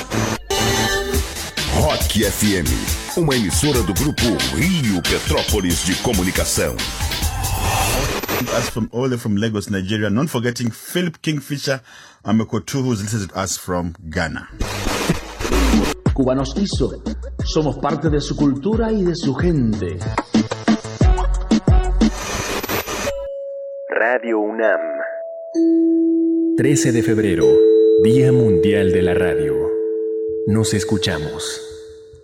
Por amor a tus finanzas es el taller gratuito organizado por el Centro Cultural El 77 que podremos al cual podremos asistir de manera virtual y para hablar al respecto se encuentra en la línea en esta mañana Sandra Urbina Moreno, ella es actuaria, experta en finanzas personal, personales y estrategias de inversión. Sandra Urbina, gracias por estar aquí, bienvenida a Primer Movimiento. Hola, ¿qué tal? Buenos días. y gracias por, por la invitación a este espacio para poder hablar de este taller eh, que como bien mencionas, eh, es una colaboración del 77 Centro Cultural Autogestivo y Proyecto Vida, que es en la, el despacho en el que yo colaboro, que es un despacho formado por precisamente por actuarios egresados de la UNAM, en el cual precisamente eh, nosotros promovemos la cultura financiera en nuestro país, que eh, pues al día de hoy es una área eh, que, que, bueno, hay mucho que explorar todavía, ¿no? Entonces, Ahorita, este, pues en colaboración con este centro cultural que promueve el arte, la cultura, eh, unimos fuerzas para poder sumar este taller, ¿no? El de Por Amor a tus Finanzas, donde este, estaremos tocando puntos muy importantes sobre eh, justo, ¿no? La importancia de tener finanzas sanas, ¿no? El, el cómo tomar mejores decisiones sobre tu economía personal. Y vaya, ¿no? Que este tema, pues, es muy importante para todos. Eh, dada también la, situación actual ¿no? que estamos viviendo ahorita por la pandemia. Entonces, eh, les hago la invitación a poderse registrar, ya sea mediante las redes sociales, que se las menciono, de el, en Facebook, el 77 Centro Cultural Autogestivo, o mediante Instagram, el 77 CCA, este, para poder eh, registrarse. Y bueno, vamos a dar puntos muy importantes de ello ya si quieren hacer una estrategia personalizada totalmente, eh, nosotros vamos a ofrecer una, una oferta para ello. Eh, les digo, ¿no? Mediante este Proyecto Vida, que es el despacho en el que yo colaboro. Y también les menciono las, las, la, página web de, de Proyecto Vida, que es www.proyectovidadeseos.com, donde también ahí pueden encontrar más información al respecto. Hay veces que uno cree que, que, no tiene nada para planear algo que podría darle a uno muy buenos resultados, pero ¿esto es cierto, Eponina? Eh, ¿Uno no tiene nada o, o, uno está acostumbrado a creer que lo que hay que tener es dinero nada más? Eh, ¿Qué es lo que hay que tener para poder organizar la vida y organizar un proyecto?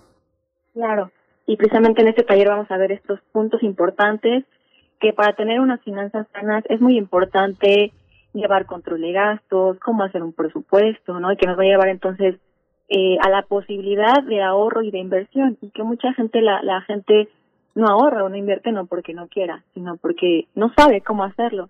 Entonces, precisamente nosotros vamos a, dar de tips, ¿no? De, de, cómo lograr esto y, y que se puedan dar cuenta, ¿no? Que en realidad no tienes que ser un especialista en, finanzas y que tengas ahí tu, tu maestría y tus cursos, ¿no? De cómo invertir en bolsa. Realmente estas esto es algo eh, para todos, claro, ¿no? Llevado de la mano de, de los especialistas, que en este caso no somos nosotros, que podemos guiarte a que veas la mejor manera de que lo logres. Sandra, ¿cuál sería una práctica eh, incorrecta o mala práctica que, que, daña nuestras finanzas? ¿Alguna que identifiques y que sea pues muy recurrente entre, entre todos y todas? Eh, mira, la mayoría de las personas, hay gente que, que sí tiene esa iniciativa de ahorrar, algo muy común que manejaría, bueno, en nuestro país es la, la, el ahorro muy común en tandas, el ahorro en los apartados de la cuenta bancaria, el ahorro en, alcancía, ¿no? Entonces está muy bien esa iniciativa que lo tengan, sin embargo hay que considerar algo muy importante que es la inflación, ¿no? La inflación es el aumento de las precios, el precio de las cosas con el tiempo. Entonces siempre tenemos que garantizar que nuestro dinero pues no esté perdiendo este valor, ¿no? Con el tiempo. Entonces justamente hay instrumentos muy sencillos, no hay herramientas que te permiten tener tu, tu ahorro, ¿no? Y que justamente te garantice que tengas este un rendimiento que está a la par de la inflación y que al final del día te alcance para comprarte lo mismo al día de hoy, ajá, que el próximo año. Ajá, entonces hay sí existen, entonces justamente también eh, hay que adecuar, o sea, siempre buscar que nuestro ahorro sea el más adecuado. Ujú. Sí. ¿Quién? Pues, Paulina, Sí, Miguel. Berenice. Bueno, solamente preguntarte, Paulina, eh, perdón, Sandra, discúlpame, eh, Sí, no mm, preguntarte, Sandra, eh, ¿quiénes pueden participar? ¿Quiénes eh, pueden tener acceso? Es un taller gratuito que se va a llevar a cabo, pues por supuesto, online, ¿no? En, en, en línea.